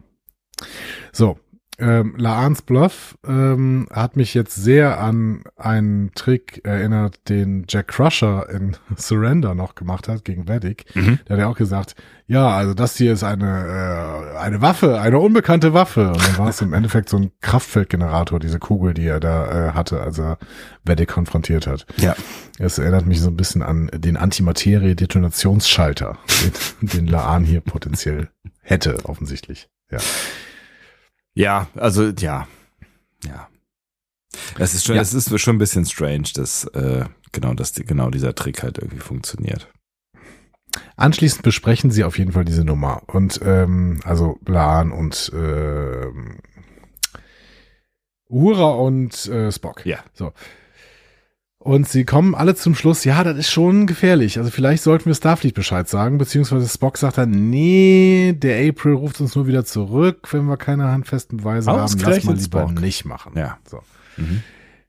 Ähm, ja, ausgerechnet Spock, aber ich finde, er hat einen Punkt. Mhm. Ähm, zeigt aber einmal mehr, dass April hätte handeln müssen, meiner Meinung nach. Ja. Weil äh, wenn da der Geheimdienst hingekommen wäre und das ermittelt hätte und nicht Laan das einfach als offensichtlich Zivilistin hier machen muss, weiß ich nicht. Er hätte die, hätte die Föderation sofort eingreifen können irgendwie. Ja, vielleicht, ja. Ja, ja, klar, es wäre auf jeden Fall, es wäre kein ungeschickter Move gewesen, sich zumindest irgendwie über diese Lage da zu informieren. Ne? Dann wäre man vielleicht einen Schritt voraus gewesen. So, ähm, Ja, ja, hinkt die Föderation auf jeden Fall hinterher und das Einzige, was, was die Enterprise jetzt noch machen kann, ist ja auch im Prinzip Brände löschen, so, ne? Ja, aber deswegen poche ich so darauf, ähm, dass auch dieses, äh, ja, das ist eine Ex-Sternflottenoffizierin, dass es so ein bisschen rude ist von, von April und auch nicht so schlau, weil das ist, das ist eine Top-Sicherheitsbeamtin auf äh, einem der größten Schiffe der Sternenflotte, um nicht zu sagen dem äh, Flaggschiff, aber keine Ahnung. Ne? Eine Top-Sicherheitsbeamtin und Ja. die sagt, es gibt eine Bedrohung für die Föderation. Dann muss ich einfach anders reagieren, weiß ich nicht. Ja, zumindest, genau. Also ich meine, wie gesagt, wir wissen nicht, wa- was er sonst noch irgendwie gemacht hat. Also offensichtlich Stimmt. nicht so viel, weil, also, also nichts, von dem wir mitbekommen. Ne? Ähm, ja, aber also ich kann, ich will ihn jetzt ja auch nicht total verteidigen, aber ich kann zumindest verstehen, dass er ähm, dann die Enterprise da jetzt nicht unbedingt hinschicken will, aus äh, Mhm. den genannten Gründen. So, ne? Aber klar, ich, ich hätte dann an seiner Stelle auch irgendwas anderes gemacht. Ja. Irgendwas Unauffälliges, ja. Ähm, Spock befiehlt der Besatzung zum Schiff zurückzukehren, um Informationen von Benga und Chapel zu erhalten. Die sind aber laut Jay, dem neuen Transporter-Dude, äh, gerade verloren gegangen. Mhm. Zumindest kann er ihr Signal nicht mehr orten. Ähm, ja, wir haben jetzt einen neuen Transporter-Chef, ne? also Jay, gespielt von Noah Lamanna. Mhm. Der ersetzt Kyle, weil äh, der Darsteller von Kyle, Andrew Day Kim äh, aus Staffel 1, der hat die Serie verlassen. Ah, okay. Denn der möchte äh, lieber an der Vampire Academy ausgebildet werden. Äh, okay. Vamp Vampire Academy ist eine neue Serie. Da war er im Hauptcast, äh, war aber vielleicht nicht der beste Deal, denn Vampire Academy ist nach Staffel 1 schon wieder abgesetzt worden. Upsi. Also vielleicht äh, kommt Andrew Day Kim ja als Chief Kyle auch wieder zurück irgendwann. Wer weiß. Hm. Aber gut, Hauptcast äh, gegenüber einem Transporter-Dude, der zweimal in der Ja. Folge einen Satz sagen darf. Fair enough, ja. Benga und Chapel werden indes von der Klingonin und ihren Schergen in eine riesige Höhle gebracht. Ein Produkt von jahrzehntelangem Dilithiumabbau, wie Benga vermutet. Mhm. Und in der Höhle liegt die Discovery. Ja, es sah, sah schon ein bisschen strange aus, ne? Ja. Ja, also es ist ein ähnlich aussehendes Schiff, ne? Crossfield-Klasse. Der Rumpf ist natürlich ganz anders als Mhm. bei der Discovery. Aber es ist halt Crossfield-Klasse, wie die Discovery. Ja. Ähm, und äh, Tim Peel, ähm, der ist Art Director für Motion Graphics bei der Serie, der hat auf Twitter gesagt, ja, es ist auch eigentlich keine richtige Crossfield-Klasse, ehrlich gesagt. Ähm, das ist so ein Mix aus allem. Die haben halt irgendwelche Sachen zusammengebaut, die sie gefunden haben. Mhm. Was ja irgendwie auch ganz, ganz authentisch ist, finde ich, äh, ne, finde ich irgendwie ganz cool. Wobei man natürlich am Ende sagen muss, äh, wer wäre denn da wirklich drauf reingefallen, so, ne? Also hätte dieser Ja, gut, Plan die dummen wirklich, Klingonen. Ja, offensichtlich. Ähm, Also, er hat, Tim Peel hat sie auch Crossfakes genannt, dann nennen wir sie auch Crossfakes. Also Mhm. der Tran Transporter der Crossfakes hat die Registrierungsnummer NCC 1729. So. Ähm, und sie werden auf die Krankenstation der Discovery, also gebracht, beziehungsweise in einem Raum, der im, Fern im entferntesten äh, so aussieht wie die Krankenstation der Discovery. Mhm. Ähm, tatsächlich scheinen diese gefälschten Innenszenen der Föderation auf umgestalteten Discovery-Sets aus äh, Discovery halt gedreht worden sein. Ähm, Echt? Discovery, Das, das ja. Fände fänd ich ja ziemlich witzig. Okay, ja. es ist offensichtlich so gemacht. Discovery wird in einem anderen Studio in Toronto gedreht worden. Das habe ich mir mal auf der Karte angeguckt. Das Ja. ist eigentlich ganz spannend. Ähm, weil viele Serien werden ja jetzt in Kanada gedreht, äh, Kanada gedreht, einfach weil die Produktionskosten wesentlich geringer ist. Und jetzt hatten wir bei Strange New Worlds und Discovery immer davon gesprochen, dass sie beide in Toronto gedreht werden. Und Ja. das stimmt so halb. Mhm. Weil Discovery wurde und wird jetzt in diesen Nachdrehs, die gerade noch stattfinden, in den Pinewood Studios gedreht. Mhm. Und die sind actually im Hafen von Toronto. Also Mhm. wirklich äh, von der Innenstadt aus drei Kilometer im Hafen. Wirklich. Mhm. Also ziemlich genau da. Strange New Worlds wird in einer Stadt namens Mississauga gedreht. Mhm. Das ist eine Stadt, die direkt neben Toronto liegt. Im Prinzip sind die Städte sogar zusammengewachsen. Aber es sind halt immer noch zwei Städte. So. Okay. Mhm. Ähm, und von den Pinewood Studios in Toronto bis zur CBS Stage in Mississauga fährst du ungefähr eine Dreiviertelstunde mit dem Auto. Mhm. Also, ziemlich gut, denn nah genug, um mal für ein paar Drehtage ein Set zu wechseln und die Strange New Worlds Crew kurz in den Pinewood Studios einzumieten, Na klar. Aber weit genug weg, um sich grundsätzlich bei parallelen Drehs nicht im Weg zu, stellen, zu stehen. Also für, eine, für so eine Produktion ziemlich gute Nummer insgesamt. Absolut. Und das ist natürlich auch ganz geil, wenn du dann halt irgendwie äh, diese, diese Sets einfach nutzen kannst und die einfach schon da sind und du vielleicht nur ein bisschen äh, umdekorieren musst, fertig ist, ne? Genau, stellst ein paar, äh, keine Ahnung, stellst ein paar Feldbetten rein und ähm, machst Ja. es, hängst noch irgendwo ein Tuch auf und sowas, dann sieht's ein bisschen nach Krieg aus und fertig. Ja. So, ne? Ja. Ja, Mbenga beginnt sofort den Klingonen zu behandeln. Ähm, der merkt dann auch, oh, du hast schon Klingonen behandelt. Äh, ich will wissen, wo. Mhm. Und wir lernen, Mbenga war im Krieg, Mhm. stationiert auf einem Mond namens Jegal, wo die grausame Schlacht von Chakana gewütet hat. Mhm.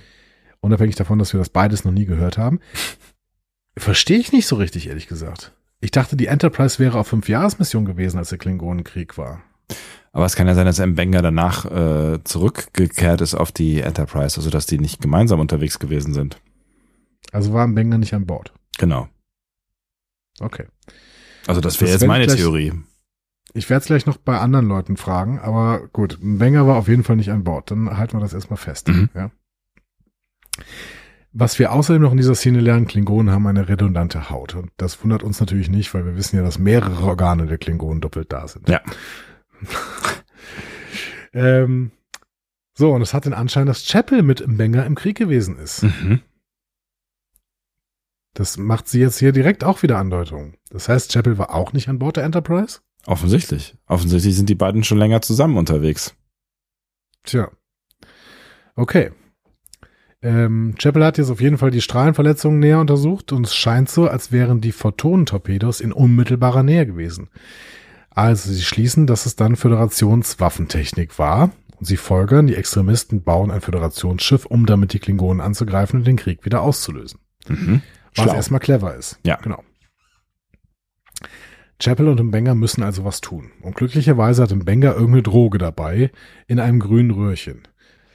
Ja, und sie in- injizieren sich die Droge und los geht's. Sie prügeln sich durch das Schiff und überwältigen mehrere Gegner. Und die Gegner tun natürlich auch den Gefallen, keine Fernkampfwaffen zu benutzen, Nein, natürlich. was nicht. natürlich sehr praktisch ist. Ja. Äh, Du als ähm, Marvel-Experte, ähm, was, was äh, genau ist das für ein, für ein Serum? Was meinst du? Ähm, Stimulanz, keine Ahnung. Ich weiß es nicht, aber ähm, ja, wie fandst du es denn, diese Szenen? Ich fand es ein bisschen befremdlich irgendwie, ehrlich gesagt. Also das ist, es ist schon ein bisschen Fantasy, ne? Also was, äh, was, was wir da irgendwie zu sehen bekommen. Und ähm, es waren, es waren auch lange Szenen und ich bin ja jetzt gar nicht so der, der Prügelszenen-Freund. Ähm, ja, also es war viel Brutalität dann so ab diesem Zeitpunkt in dieser Folge, ne?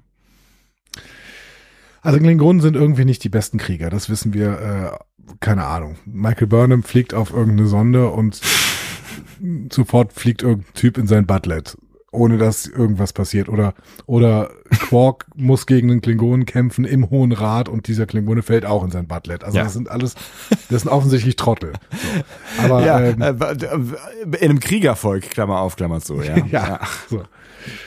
Aber keine Ahnung, ich fand das ganz komische Szenen. Also Mhm. ich fand auch, dass die sich da diese Droge initiieren und sagen, hey, das wollten wir doch nie wieder tun. Ich so, ja, richtig.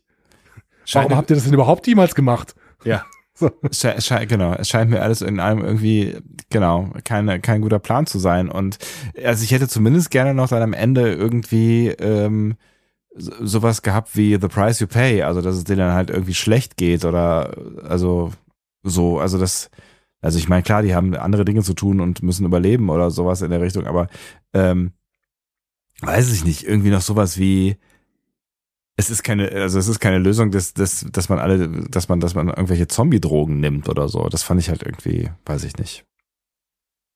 Ja, und keine Ahnung, für mich passt es auch irgendwie nicht zu Benga und Chapel, weil irgendwie beide, also ja doch, Chapel könnte irgendwie vielleicht noch irgendwie eine kleine Drogikarriere haben oder sowas, aber Benga ist Familienvater und ähm, wirkte auf mich jetzt immer total seriös, also unabhängig davon, dass er äh, alle Regeln der Kunst gebrochen hat, um seine Tochter zu retten, aber Ja. er wollte halt seine Tochter retten. Gut, ne?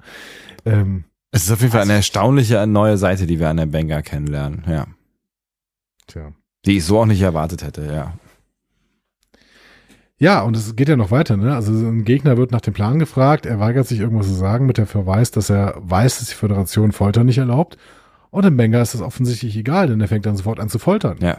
So. Ich meine, das kannst du, alles, was jetzt passiert, kannst du natürlich auf die Droge schieben, ne? Aber ähm, ja, trotzdem ist es schwierig, weil er setzt sie ja bewusst ein. Das heißt, ihm muss ja auch klar sein, was es für Konsequenzen hat, auch für sein Verhalten. Und Chapel hält ihn dann zurück ähm, irgendwann, aber als der Klingone alles erzählt, knockt dem Benga ihn trotzdem aus. Also Hm. Das ist irgendwie alles, alles komische Szenen irgendwie. Ähm, sie haben also jetzt die Info bekommen. 30 schwer bewaffnete ExtremistInnen auf dem Schiff, im Maschinenraum, auf der Brücke und so weiter und der Transponder des Schiffs ist auf Deck 13. Ähm, und laut der Info haben die ExtremistInnen dann auch klingonische Disruptoren, das heißt, die haben Fernkampfwaffen Mhm. und ich finde es auch schön, dass die Klingonen die offensichtlich auch Disruptoren nennen. Mhm. Also kannten wir noch so noch nicht, aber gut. So, okay. Ähm, auf dem Weg zu Deck 13 bemerken Mbenga und Chapel dann, dass die Motoren des Schiffs angehen. Mhm. Und sie finden den Transponder. Und während Chapel noch ein paar NahkampfgegnerInnen ausschaltet, kann Mbenga den Transporter so umprogrammieren, dass er eine kleine Nachricht überträgt. Mhm. Ähm, erst als er fertig ist, äh, kommen dann die FernkampfextremistInnen und Mbenga und Chapel können deswegen noch in eine Luke flüchten. Ja. Und da sind dann wieder NahkampfgegnerInnen. Ähm, aber weil Chapels Droge nachlässt, wird sie festgesetzt. Mbenga kann sich aber noch durch alles durchkä durchkämpfen und sie können sich in eine Luftschleuse zurückziehen und dann beginnt das Schiff sich zu bewegen. Hm. Tja. Ja. Also, was hältst du grundsätzlich von dieser Martial Arts Passage so? Also das, also ne, ohne dass ich jetzt hier schon äh, in den Fazit-Modus äh, einsteigen wollen würde, ist das für mich irgendwie ähm, der der schwächste Part der Folge, ehrlich gesagt, weil also ich ich bin jetzt auch kein großer Freund von von großen Gewaltszenen ähm, und sie haben also es es war wirklich viel, ne, also es hat wirklich, es hat ja irgendwie gefühlte zehn Minuten gedauert so. Ähm, ich fand es irgendwie ein bisschen überflüssig und irgendwie auch so ein bisschen, also ich ne, auch ein bisschen unrealistisch, ne, Droge hin oder her. Ähm, aber die haben ja so viele Gegner platt gemacht, äh, also dass, dass du wirklich an der Fähigkeit der Klingonen irgendwas zu tun zweifeln musst. Seltsam, ne? Ja. Ja, also ja, das ist, keine Ahnung. Ich fand, ich fand's, ich fand's ein bisschen schade, ehrlich gesagt, weil ich bis dahin ziemlich hyped war. Ja, also erstmal, ich fand, dass diese Kampfszenen bestimmt gut dargestellt worden sind. Ich äh, stehe nicht so auf Kampfästhetik, ähm, aber äh, dieser Babs Olusanmokun, ähm, der hier den Manga spielt, der Mhm. verfügt über reichlich Erfahrung für die Kampfszenen, weil der ist zweimaliger panamerikanischer Meister im brasilianischen Jiu-Jitsu. Mhm. Ähm, also der ist ein Kampfsportler. Ne? Vielleicht ist das auch einer der Gründe, warum wir das gesehen haben, was wir gesehen haben. Du meinst, dass er sich das hat reinschreiben lassen, Ja. so dass die alle mal das machen dürfen, was sie wollen. Und, Genau. Äh, deswegen auch die Musical-Episode. Ja, mal gucken. Wer weiß. Ne? Ähm, ja, vielleicht. Keine Ahnung. Aber äh, war irgendwie, waren, waren nicht meine Szenen. So. Sind wir uns erstaunlicherweise mal wieder Mal wieder einig. Ja. Gut. Dann äh, kommt ähm, im Orbit ein Schiff an, ein klingonischer D7-Kreuzer. Mhm. Ähm, den kennen wir aus der Originalserie, ne, ähm, wurde von den Klingonen als mächtiges Kriegsschiff entwickelt und Mhm. die Entwicklung haben wir dann auch in Discovery gesehen. Ähm, äh, in äh, Through the Valley of Shadows, da äh, wurde uns quasi gezeigt, dass der D7 entwickelt wird. Ah, okay. Ja, Hab ich jetzt ist er verdrängt. im Einsatz. Mhm. Ähm, der ist so wichtig, dass äh, das ähm, historische Symbol der Klingonen in, DS, äh, in, in Next Generation der D7-Kreuzer ist. Also der wird dann immer wieder gezeigt. Mhm. Mhm. Also unglaublich mächtiges Schiff im klingonischen Imperium. Ortegas hat die Enterprise in einem Meteoritenfeld verborgen, im Energiesparmodus umgeben von interstellaren Eis und Gestein mit einem hohen inneren Eisengehalt, wie sie sagt, also perfekt getarnt. Mhm. So, und Ortegas sagt, ich habe mich vor genug Klingonen versteckt, um zu wissen, wann ich eine Verschnaufpause einlegen muss. Ortegas ist die nächste, die im Krieg war. Ja, offensichtlich, ja. Was habe ich denn hier nicht verstanden? Pike sagt wörtlich, das Verpassen des Krieges forderte ein Tribut von meiner Crew. Aber wer ist denn diese Crew, die diesen Krieg verpasst hat? Eine andere. Es hat ein Tribut gefordert. Die machen jetzt alle irgendwas anderes. Okay, also, die drei waren es auf jeden Fall nicht. Nee. Gut. Vielleicht waren es auch wirklich nur Spock, äh, Oda und Pike, die nicht im Klingonenkrieg waren. Hm. Ähm, denn Laan ist ja neu, oder? Wenn ich das richtig... Ja, ist neu, ja. äh, ja, genau. Also die war wahrscheinlich auch im Klingonenkrieg. Die hat, die hat Pike ja erst angeheuert in der zweiten Folge oder sowas. Genau, weil die alte Sicherheitschefin ja auf die Discovery gewechselt ist und mit in die Zukunft geflogen ist. Ja. Die, deren Namen ich aber jetzt leider verpasst habe. Äh, nicht mal mich erinnere. Ja, ich mich gerade auch nicht. So. Ähm, aber Laan. Laan ruft jetzt von der Oberfläche. Sie hat keine Neuigkeiten. Alle Kontakte im Broken Circle sind verschwunden. Hier wird übrigens die Extremistengruppe auch zum ersten Mal benannt. Das ist äh, The Broken Circle. Ähm, und dann sieht Laan plötzlich das Föderationsschiff starten. Hinter sich. Ups. Genau, das sagt sie auch so ungefähr. so, what the? Okay, sie spricht es nicht aus, ne? Mhm. Ja. Äh, auf der Enterprise registriert man das Schiff relativ schnell. Mitchell spekuliert, dass es Crossfield-Klasse sein könnte. Wir wissen, naja, Crossfake halt, ne? Mhm. Ähm, und Uhura bemerkt, dass der Transponder offline ist, allerdings flackert und einen Morsecode aussendet. Und dann versuchen sie den auch zu lesen. Mhm. Es ist Morsecode 2. Okay. Ja, das ist, glaube ich, der Nachfolger zu Morsecode 1. 2.0. Noch Ja. mehr Morse. Morse, Morse, Morse. Schönes Wort auch eigentlich. Ja, Morse. Morse kommt eigentlich das. Wort Morse? Ich weiß es ehrlich Morse. gesagt. Morse. Gut. ähm, ja, der Morse-Code, der da ausgesendet wird, ist Enterprise Destroy this Ship. Morse. Kommen Sie heute nicht, kommen Sie Morse. Ja. Gott, Gott, Gott. Ja, Enterprise Destroy this Ship. So. Ähm, Ja, relativ eindeutig, ja. Relativ eindeutig. Wir wissen jetzt aber erstmal nicht, was sie damit tun sollen. Ähm, Banger und Chapel überlegen, wie sie irgendwie wegkommen von diesem Schiff, denn die ExtremistInnen bekommen die Tür zur Luftschleuse sicherlich bald auf. Ähm, und sie haben auch ein bisschen Angst, dass die so blöd sind, dass die eine Granate nutzen könnten. Da würden sie zwar eventuell auch selber rausgesaugt werden, aber hey. Also Ähm, die bestätigen nochmal, die Klingonen sind offensichtlich wirklich blöd. Also auch die Ja. halten sie für blöd, ja. Richtig. So. Weiß gar nicht, wie die das alles hinbekommen haben mit diesem äh, raumfähigen Schiff, das schnell mal da zusammenzuschustern. Hm. Aber gut. Spock durchschaut den Plan des Broken Circle und er lässt Mitchell jetzt das äh, Crossfake-Class-Schiff erstmal verfolgen. Ähm, Banger und Chapel finden leider keine EV-Suits in der Luftschleuse, sondern nur einen Helm und einen Jetpack. So. Hm. Ähm, währenddessen hat Ortegas die Verfolgung Also einen aufgenommen. römischen Reiterhelm, ne? Also das heißt, der Helm klingt ja irgendwie, als wäre es ganz praktisch für, für den Weltraum, aber das Ding, das sah irgendwie, das war so von der Rüstung oder sowas, ne? Nee, das war schon äh, eigentlich ein Helm von einem EV-Suit, aber Ja. der hat halt vor allen Dingen einen Transponder. Das ist halt ganz spannend. Ne? Okay. Hm.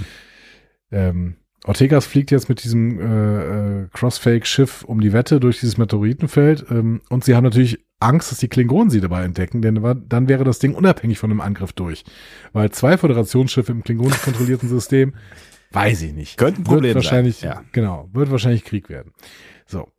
Ähm, Im Banker und Chapel müssen jetzt einen verzweifelten Plan durchziehen. Sie wollen sich mit dem Jetpack aus der Luftschleuse rausschießen und mit der Barke im Helm ein Signal senden. Ohne V-Suits wären sie nach circa einer Minute tot, Hm. aber wenn sie gar nichts machen, sterben sie halt auch. Also gehen sie an den Start und sagen jetzt, ja gut, dann machen wir das halt so. Ja, Hm? auch wenn sie beide sagen, es ist eine ziemlich bescheuerte Idee. Ja gut, aber ne, wenn Ja. du nur eine bescheuerte Idee hast, irgendwas musst du machen. Ja. Ähm, die Schiffe geraten in ihrer Verfolgungsjagd jetzt in Sensorreichweite des klingonischen Schlachtkreuzers und der reagiert auch sofort. Ne? Sie müssen jetzt handeln und Spock zögert, Hm. denn hier sind seine Gefühle. Ja. Für Chapel. Und da ist äh, äh, das, was er prophezeit hat, dass er möglicherweise nicht so ganz diensttauglich sein könnte. Richtig. Spock hat seine Gefühle rausgelassen und jetzt muss er mit ihnen klarkommen. Ja. Und ähm, jetzt pa passieren hier parallel die beiden Dinge, die kommen mussten. Im letzten Moment muss Spock Photon-Torpedos auf ein Crossfield-Class-Schiff schießen, Mhm. wohl wissend, dass das das Ende von Chapel sein könnte. Ja. Aber Spock rechtfertigt die Nummer ja mit Logik und mal wieder mit vulkanischem Utilitarismus. Sie hielten es für ihr Leben wert, einen weiteren Krieg zu verhindern. Das ist logisch. Ja gut, in dem Fall würde ich auch sagen, ähm, maybe, ja. Ähm, aber es ist, ja, es bleibt, es ist, es, äh, ja. Also, ne, also das, das Schiff zu, zu zerstören, um Krieg zu verhindern, da würde ich sagen, okay, solche Dinge passieren im Krieg oder rund um Krieg. So, Ja, ne? das, das Gute ist, dass es Selbstopf äh, Selbstopferung ist, ne? Ähm, und wenn die beiden das eben wussten und das die- also die haben es ja einprogrammiert, ne? Ja. Destroy the ship. Ja. So. Ähm, dadurch ist es dann, finde ich, nicht so ein klassischer vulkanischer Utilitarismus, wie uns in Zorn des Khan vorgegeben wird. Ja. Ne? Die Bedürfnisse der viele und der wenigen und so. Ja. Weil ähm, man darf sich ja selber dazu entscheiden, sich für viele zu opfern. Aber du darfst eigentlich nicht entscheiden, wenige für viele zu opfern. Ja. Als jemand, der außenstehend ist. Ja, Das ja, ist immer, immer so mein Punkt irgendwie. Ne? Ja. Mhm. Ähm, so. Während Spock da das Schiff abschießt, schießen sich im Banger und Chapel aus der Luftschleuse in den leeren Raum. Spock hat Tränen in den Augen, Mhm. auch lang nicht mehr gesehen. Ja, krass, ja. Und dann entdeckt Uhura das Transponder-Signal aus dem Helm. Spock lässt die beiden an Bord beamen. Im Banger ist schwer lediert, aber am Leben. Chapel hingegen ist bewusstlos. Verzweifelt geht Spock tatsächlich an die Wiederbelebung. Und tatsächlich ist der Kampf um Chapels Leben auch erfolgreich. Mhm. Sie erwacht. Na Gott sei Dank. Was sagst du jetzt zu diesem hyper-emotional Spock? Ist das okay für dich? Es ist ein bisschen gewöhnungsbedürftig, aber ich finde, es wird halt irgendwie ganz gut eingeführt. Ähm, Also es wird halt ganz gut erklärt, warum es so ist und ähm, es wird ja quasi auch schon der Ausweg klar gemacht. Ne? Also dass er wahrscheinlich mit ein bisschen Harfe spielen dann auch wieder äh, das irgendwann in den Griff bekommen wird. So, ne? ähm, ich finde es ich find's ganz spannend, aber es ist ähm, es ist gewöhnungsbedürftig. Aber es ist, es ist natürlich das erste Mal, dass hier äh, ein Spock gezeigt wird, der mit, mit all seinen Seiten struggelt, also wirklich struggelt, ne? Also er struggelt ja immer mal wieder, aber das, das, das Menschsein war, glaube ich, noch nie so präsent wie in diesem Spock hier, ne? Ja. Hm. Ja, aber es ist gut, dass du es nochmal sagst. Er ist halt auch wirklich halb Mensch, ne? Also es Mhm. ist so, so ungern er das hört, ne? Er Ja. ist ein Halfbreed, ne? Ja, genau. Und, und also die menschliche. Seite spielt ja äh, in der Zukunft ja, eine eher untergeordnete Rolle, ne? Ja, ja, genau. Aber hier ist sie voll präsent. Da Mhm. du schon recht. Ähm, so, der Klingonen-Captain äh, des T7-Kreuzers möchte nun verständlicherweise reden. Was ist ja los? Und es ist schön, dass er reden will und nicht gleich schießt, ja. Richtig, genau. Also das ist der erste Vulkanier, der nicht so völlig äh, banal Klingone. ist.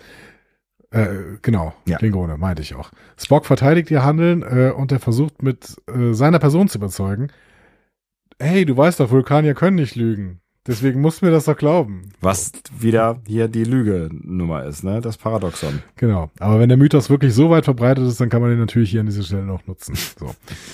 ähm, der Jock ist zwar noch skeptisch, aber ähm, Spock kann ihn mit der Einladung zum gemeinsamen Blutweintrinken überzeugen, ihm zu glauben. Und das sehen wir dann anschließend auch. Es ist irgendwie auch nicht so richtig helle, aber das fand ich wieder irgendwie äh, das, so, ein, so ein Move, wie wir ihn auch äh, früher schon gesehen haben, so nach dem Motto, wir äh, trinken uns einander warm und dann verstehen wir uns irgendwie einander. So, ja. Ja, also da fand ich jetzt wieder, das fand ich wieder okay, weil Mhm. so ein De Chock irgendwie als hochrangiger Militär, der hat ja jetzt erstmal auch kein großes Interesse an einem Krieg äh, Genau, mit der ja. Föderation. So. Ja. Ähm, Dann ist das quasi so eine, so eine ähm, Maßnahme von Diplomatie, klingonischer Diplomatie. Genau, und klingonische Diplomatie, dass die über Blutwein läuft, das ist, das finde ich schon Ja. absolut nachvollziehbar. Ja. Das heißt ja nicht, dass eine Spezies dumm ist, nur weil sie irgendwelche Rituale hat, mit denen sie halt irgendwie Frieden äh, machen. So. Ja.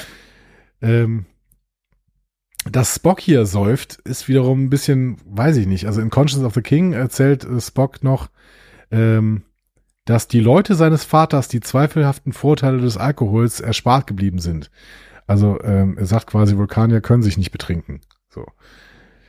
Ähm, und in Ceasefire er, er, erzählt Soval auch nochmal, dass Vulkanier nicht trinken können, macht davon selbst aber eine Ausnahme. Ähm, man sieht auch T'Pol und Tuvok und so, die sieht man alle auch irgendwann mal trinken. Mhm. Ähm, ja, aber für Spock ist es tatsächlich das erste Mal, dass er ähm, Blutwein trinkt. Das ist noch nie passiert. Aber es kann ja sein, dass es bei Vulkaniern einfach nicht wirkt. Also, dass sie durch das ganze Emotionsunterdrücke auch vielleicht auch das unterdrücken können. Ja, das habe ich dann auch gedacht. Es wäre nur sehr, sehr schade, weil ähm, Spock ist ja während seines Gesprächs mit April am nächsten Tag total verkatert. Das stimmt. Also wenn Vulkanier keine Vorteile von Alkohol haben, Ja. also nicht, nicht betrunken werden, was ja durchaus auf einer Party durch einen Vorteil auch mal ein Vorteil sein kann, Ja. eine Zeitweise, also nicht zu viel, ne? Ihr wisst, äh, ne? Drink Responsibility äh, oder sowas. Ja. Äh, da, da war irgendein Vokal zu, äh, Vulk Vokal zu viel, kein Vulkanier. Vokal zu viel in dem Wort. Drink responsible. Dankeschön. Gerne. Ähm, genau. Aber ähm, grundsätzlich hat kann Alkohol ja auch mal Spaß machen zu einem gewissen Grad. Und äh, Spock hat offensichtlich nur die negativen Seiten. Das ist ein bisschen schade, also für ihn jetzt. Ist auf jeden Fall eine Downside, ja, fände ich auch irgendwie, genau. Ja. Ne, also hier der geplante Eskapismus, das ist ja auch ein, äh, ein gesellschaftlich gewolltes Phänomen. Nicht äh, ohne Grund ist es ja eine Droge, die ähm, toleriert wird quasi. Ne? Die Volksdroge. Die Volksdroge. So. Warum habe ich jetzt Am Rande des Fests- vor Augen? Ich weiß auch nicht. Richtig, ich auch sofort. Am Rande des Fests steht Pelia, äh, die offenbart sich tatsächlich als Lantanitin und hat wohl schon Jahrhunderte unter Menschen gelebt, wie sie sagt. Mhm. Äh, Amanda Grayson war die erste, der sie sich offenbart hatte. Und das Schlimmste am ewigen Leben ist nicht der Verlust aller LiebhaberInnen und äh, aller Leute, die Menschen, sie auch Freunde. lieb hat. Ja. ne? Mhm. Nee, es ist Langeweile. Kann ich auch irgendwie verstehen. Und deswegen will Pelia jetzt auf der Enterprise anheuern. Da scheint es nämlich nicht langweilig zu werden. Hm. Ja, Okay. okay, gerne, ne? Würde ja. ich auch sagen. Äh, Ja. Ähm, Oriana trifft wieder auf Laan äh, und Laan entscheidet sich jetzt auch bei der Crew der Enterprise zu bleiben und da wieder anzudocken. Ah, was? So. Am nächsten Tag hat Spock den Mega-Schädel, wie eben schon gesagt, und Mhm. deswegen ist es noch schlimmer, als er den Anschiss seines Lebens von Robert April bekommt. Aber keine Sanktion. Mhm. Und am Ende sehen wir auch warum, aber dazu gleich mehr. Ähm, erstmal besucht Spock nämlich Chapel in der Krankenstation und zeigt seine emotionale Zerrissenheit nochmal. Mhm. Er hat keine Worte für seine Gefühle, wie er sagt. Mhm. Und deswegen geht er lieber Laute spielen. Okay, fair enough. Ah, da bin ich noch gespannt, wie das mit Spock und Chapel weitergeht. Hm. Und wie lang vor allen Dingen noch, ne? Weil du hast ja schon Ja. gesagt, das Zeitfenster äh, schließt sich. Schauen wir mal. So, am Ende sehen wir Admiral April mit Commodore Tafune in der Lounge von Starbase One sitzen. Mhm. Tafune ist bis jetzt noch nicht so benannt worden in der Serie, aber im Abspann steht's. Ähm, und wir erfahren, warum er Spock verschont hat, der April. Mhm. Sie sind nämlich äh, nicht nur dankbar, dass er die Föderation vor dem Krieg mit den Klingonen bewahrt hat. Sie brauchen auch fähige OffizierInnen, denn in der Nähe des Galdon Terror Systems und ganz in der Nähe von Cestus 3, wo Kirk ein paar Jahre später mit einem Gorn kämpfen wird, nähert sich ein Gorn-Kampfschiff dem Föderationsraum. Oh. Also sind es dann doch nicht die Klingonen, die hier die Bad Guys bleiben werden, sondern äh, eine ganz neue Bedrohung zieht auf. Offensichtlich. Tja, also das Skaldon-Ter-System, wo die jetzt gerade rumfliegen, das wurde uns schon mal erwähnt in Mhm. DS9. Äh, in Blood Oath war das mal ein Aufenthaltsraum, äh, Aufenthaltsort des Albino-Klingonen. Mhm. Ähm, tja, aber die sind dann relativ nah dran. Ne? Also Deep Space 2 ist da irgendwo in der Nähe. Ähm, das ist schon wirklich nah ran am, nah am Föderationsraum. Tja, und wie da dann noch eine Musical-Folge reinpasst, bin ich wirklich sehr gespannt. Weil das ist ja, Ja, das ist ja auch. eine düstere Bedrohung, die hier aufgezeichnet wird.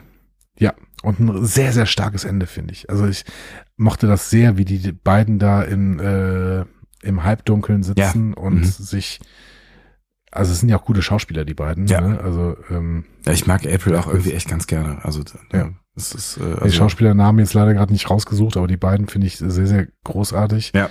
Auch, auch diesen ähm, asiatisch äh, aussehenden Schauspieler, diesen Commodore Chiefun, ja, ähm, die gucken beide so sehr, sehr besorgt und ähm, die ganze Szene hatte so eine Düsternis, die mir sehr, sehr gut gefallen hat. ja, ja auch.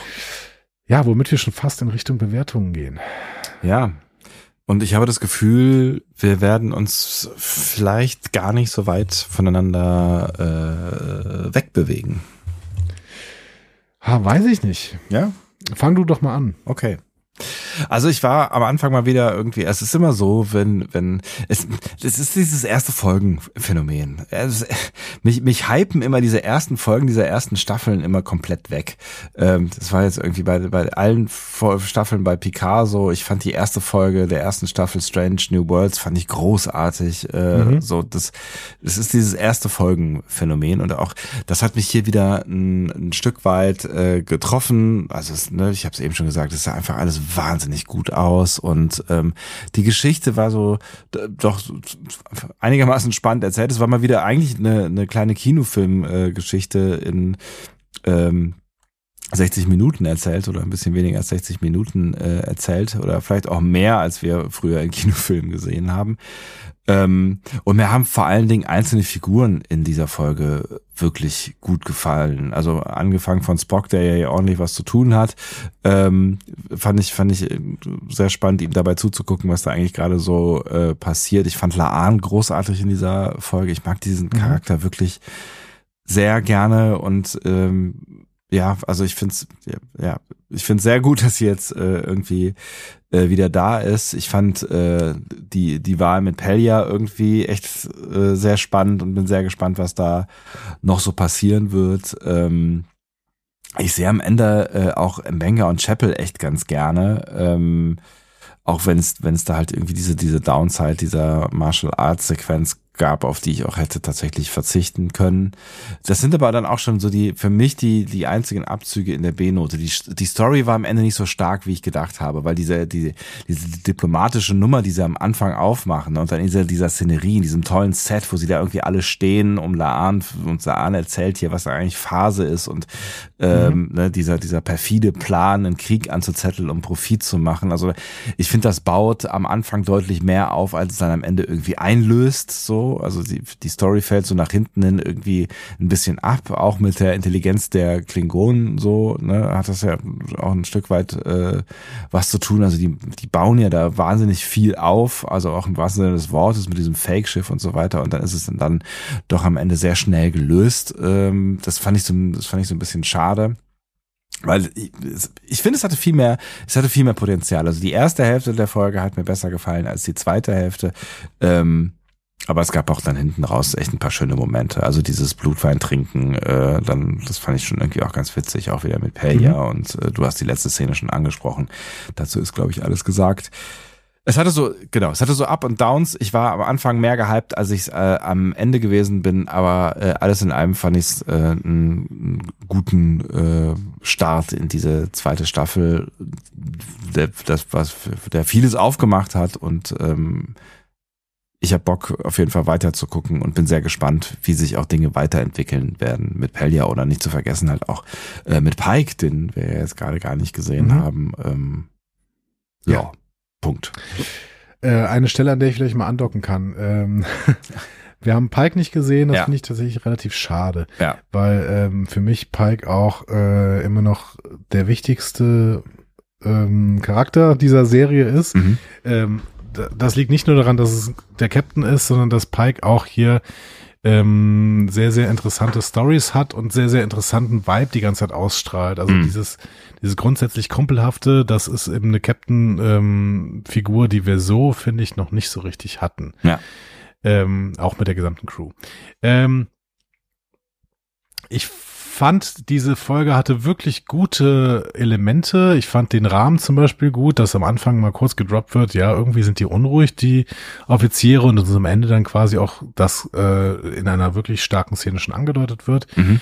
Ähm, ich habe Probleme mit dem Hauptplot. Also nicht, gar nicht, weil es äh, irgendwelche Leute gibt, die durch Krieg verdienen und deswegen einen Krieg auslösen wollen, Mhm. sondern dass das alles irgendwie so holter die Polter äh, durchgeführt wird. Also dass die Enterprise da mit einer Rumpfcrew hinfliegen muss, dass dann im Benga und äh, Chapel sich da durchkämpfen muss, was ich auch den Tiefpunkt der Folge fand. Auch, dass da ganz viel irgendwie so äh, plötzlich passiert und Mhm. so zufällig passiert. Ähm, das kann Strange New Worlds meiner Meinung nach besser und ähm, deswegen finde ich das für Strange New Worlds und wir sind auf einem relativ hohen Niveau bei Strange New Worlds eher Ja. eine schwache Episode. So ähm, mit sehr sehr viel schönen Elementen, aber mit einem Mittelteil, der mich relativ kalt gelassen hat. Mhm. Ähm, keine Ahnung. Ähm, ich hatte da nicht so richtig den Punkt, an dem ich gedacht habe, jetzt muss ich hier andocken, gerade weil die Klingonen, ähm, zumindest diese Extremisten-Klingonen, farblos und langweilig dargestellt worden sind. Also ich habe jetzt auch irgendwie keinen von denen gedacht, ja, das ist schon ein guter Plan, den du hier durchführst, weil es irgendwie alles so schlau ist. Und Greynax, äh, kannst du dich noch an Greynax erinnern? Ich schon nicht mehr. Ich weiß nicht, wie der aussah. Ich Ja, weiß nicht ja, mehr, was er genau gemacht hat. So. Es ist ein bisschen schade, weil also ne, ich finde die Story hat schon irgendwie Potenzial und ähm, wir hätten eigentlich auch Zeit gehabt, da noch mehr drüber zu erzählen. Also wir hätten eigentlich auch Zeit gehabt, da vielleicht auch noch ein paar Klingonen ein bisschen intensiver äh, Ja. kennenzulernen und auch vielleicht ihre Beweggründe oder sie noch ein bisschen düsterer zu machen. So, ne? Also wenn man ähm, sich die Hälfte der Martial Arts Szenen gespart hätte, dann hätte man ja irgendwie Luft gehabt, um, um Ja. dann noch so ein bisschen was zu, zu erzählen. Ne? Aber das wollten sie offensichtlich nicht.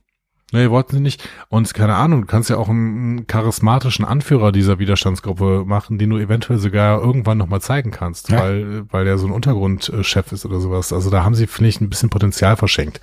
Stattdessen erzählen sie uns diese komische Drogenstory mit Banger und Chapel, bei der ich echt gedacht habe, warum denn? Also, weiß nicht, so wirst du ja auch nicht äh, Starfleet Officer, indem du dir hier Drogen, also so ein Stimulanz äh, spritzt, mit dem du einfach ähm, dich so hoch pusht, dass du im Prinzip äh, dich unbesiegbar fühlst. Weil es, es, es kann ja auch nicht sein, dass die unbesiegbar sind. Also Ja. wenn die erschossen worden wären, dann wäre das eigentlich verdient gewesen an der Stelle. Weil sie einfach wie die, äh, ja, wie die Berserker in eine Stadt, eine Schlacht gelaufen sind.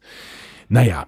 Ähm, ja, also ich glaube, ich glaube, äh, um dann nochmal ganz kurz, du, du darfst gleich Ja. äh, ne, äh, das zu Ende führen, aber ich glaube, ähm, dass, dass sie erstens diese, diese Story halt schnell erzählen wollen und dass das alles keine Rolle mehr spielen wird. Vielleicht sehen wir auch gar keine Klingonen mehr wieder oder vielleicht sehen wir sie Mhm. dann höchstens irgendwann als Verbündete Ja. nochmal wieder im Kampf gegen die Gorn. Ähm, und ich glaube, sie wollten aus irgendwelchen Gründen droppen, dass äh, da Besatzungsmitglieder kriegserfahren sind. Und vielleicht hat das ja dann auch mit dem Gorn-Plot am Ende zu tun, ähm, was darauf da- hindeuten würde, dass es wirklich düster werden könnte. Fair enough. Ich glaube auch, dass sie einen Plan haben, weil das Mhm. haben sie in Staffel 1 auch groß gezeigt. Ähm, und ähm, ist ja auch völlig egal, dass mir diese Episode jetzt im Mittelteil nicht so gut gefallen hat. Ähm, trotzdem, es ist ein Klagen auf hohem Niveau. Ich habe Bock, ich bin gehypt. Wir haben äh, Strange New Worlds wieder. und ich freue mich jetzt, ähm, das auch weiter zu gucken. Also es sind jetzt noch neun Folgen und äh, ich erwarte vieles. Also Ja, ich habe Bock auf die Crossover-Episode. Ich habe Bock auf die Musical-Episode. wenn sie denn kommt. Ich habe ich hab Bock auf die Gorn, ähm, weil ich äh, die beiden Gorn-Episoden in Staffel 1 auch sehr, sehr genossen habe in, in all ihrer Düsternis. Ne? Also ja, ich hab Bock. Ich bin sehr gespannt, wie das äh, so weitergeht. Weil die Charaktere, ne, das, da muss man der Serie auf jeden Fall äh, schon nach wie vor äh, ähm, zugute halten. Die Charaktere sind alle echt äh, ziemlich spannend. Und ich freue mich auch, du hast völlig recht, ich freue mich schon auch darauf, Pike wieder zu sehen und hoffe auch, dass wir sie dann bald alle wieder vereint sehen. Wobei ich glaube, dass in der nächsten Folge es möglicherweise ja noch so sein könnte, dass Pike dann wieder äh, eher allein gezeigt wird oder vielleicht auch nur Pike gezeigt wird. Das könnte natürlich auch sein, ne, dass wir quasi äh, so ein bisschen das sehen, was in der Zwischenzeit passiert ist. Ja, maybe. Maybe. Gucken wir mal. Wir werden sehen. Und schon bald. Ne? Ist ja schon übermorgen quasi. Dann ähm, gibt es, würde ich sagen, noch eine Möglichkeit für euch, euch zu beteiligen. Ich habe schon wieder Bock, mit euch auch in ähm, Interaktion zu treten und vielleicht auch noch ein paar Punkte eures Feedbacks, gerade weil wir ja äh, jetzt nicht nur über den grünen Kleb gelobt haben, ähm, ist es ja vielleicht ein Ansatzpunkt für euch auch nochmal Feedback zu geben. Und vor allen Dingen, weil wir ja auch eine spezielle Einstellung zu, zu Kampfszenen haben und ich weiß, dass es durchaus genau. Menschen äh, gibt, die das anders sehen, die Action äh, vielleicht ein bisschen mehr wertschätzen können, als wir das an dieser Stelle äh, tun. Genau.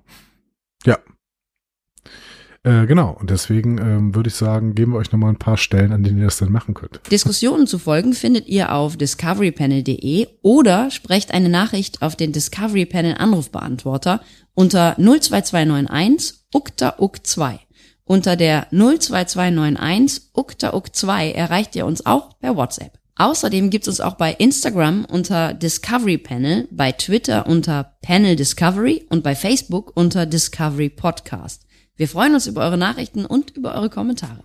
So, und jetzt habe ich das Gefühl, das Gewitter geht hier langsam los. Hier knallen schon Türen. Offensichtlich muss ich jetzt mal Fenster schließen, meine Herren. Sehr, sehr gut. Dann ähm, lass das Gewitter über dich gehen und ähm, auf eine kleine noch kurz ergänzen. Ja. Mhm. Ich wollte kurz, kurz noch ergänzen. Twitter immer weniger, dafür machst du dann immer mehr. Ja, wir müssen das bei Gelegenheit mal erneuern. Ja. Genau, Discovery Panel at podcasts.social findet ihr uns bei Mastodon. Und ähm, ja, vielleicht fokussieren wir uns auch ein bisschen mehr auf Instagram. Wir werden mal sehen, wie wir das machen. Auf jeden Fall ähm, ist das mit Twitter leider ein äh, sterbendes ja. Pferd. Und ein sterbendes Pferd sollte man nicht reiten. Sagt ne? der passionierte Red Dead Redemption Spieler. So, genau. Und ich möchte noch hinzufügen, ähm, der Morsecode heißt Morsecode, weil sein Erfinder Samuel F.B. Morse oder Morsi äh, ihn äh, Klaus Morse aus Essen. Markus Morse ähm, ihn so benannt hat. Samuel F.B. Morse. Könnte auch Samuel F.B. Morse sein. Lass mich noch so, einmal. Klar. Samuel Franz Balthasar Morse. Charlestown, Massachusetts. Das kann ich leider nicht sprechen. Da ist er nicht geboren. US-amerikanischer Erfinder und Professor für Malerei, Plastik und Zeichenkunst. Was, Verrückt. Was der mit dem Morse-Dingsbums äh, zu tun hat, äh, egal. Ich weiß es auch nicht. Ich weiß aber, dass ich jetzt ins Bett gehen muss. Das weiß ich auch. Also, dass du ins Bett gehen musst, aber auch, dass ich ins Bett gehen muss und ihr macht, was auch immer ihr vorhabt zu tun und ähm, habt Spaß dabei. Tschüss. Tschüss.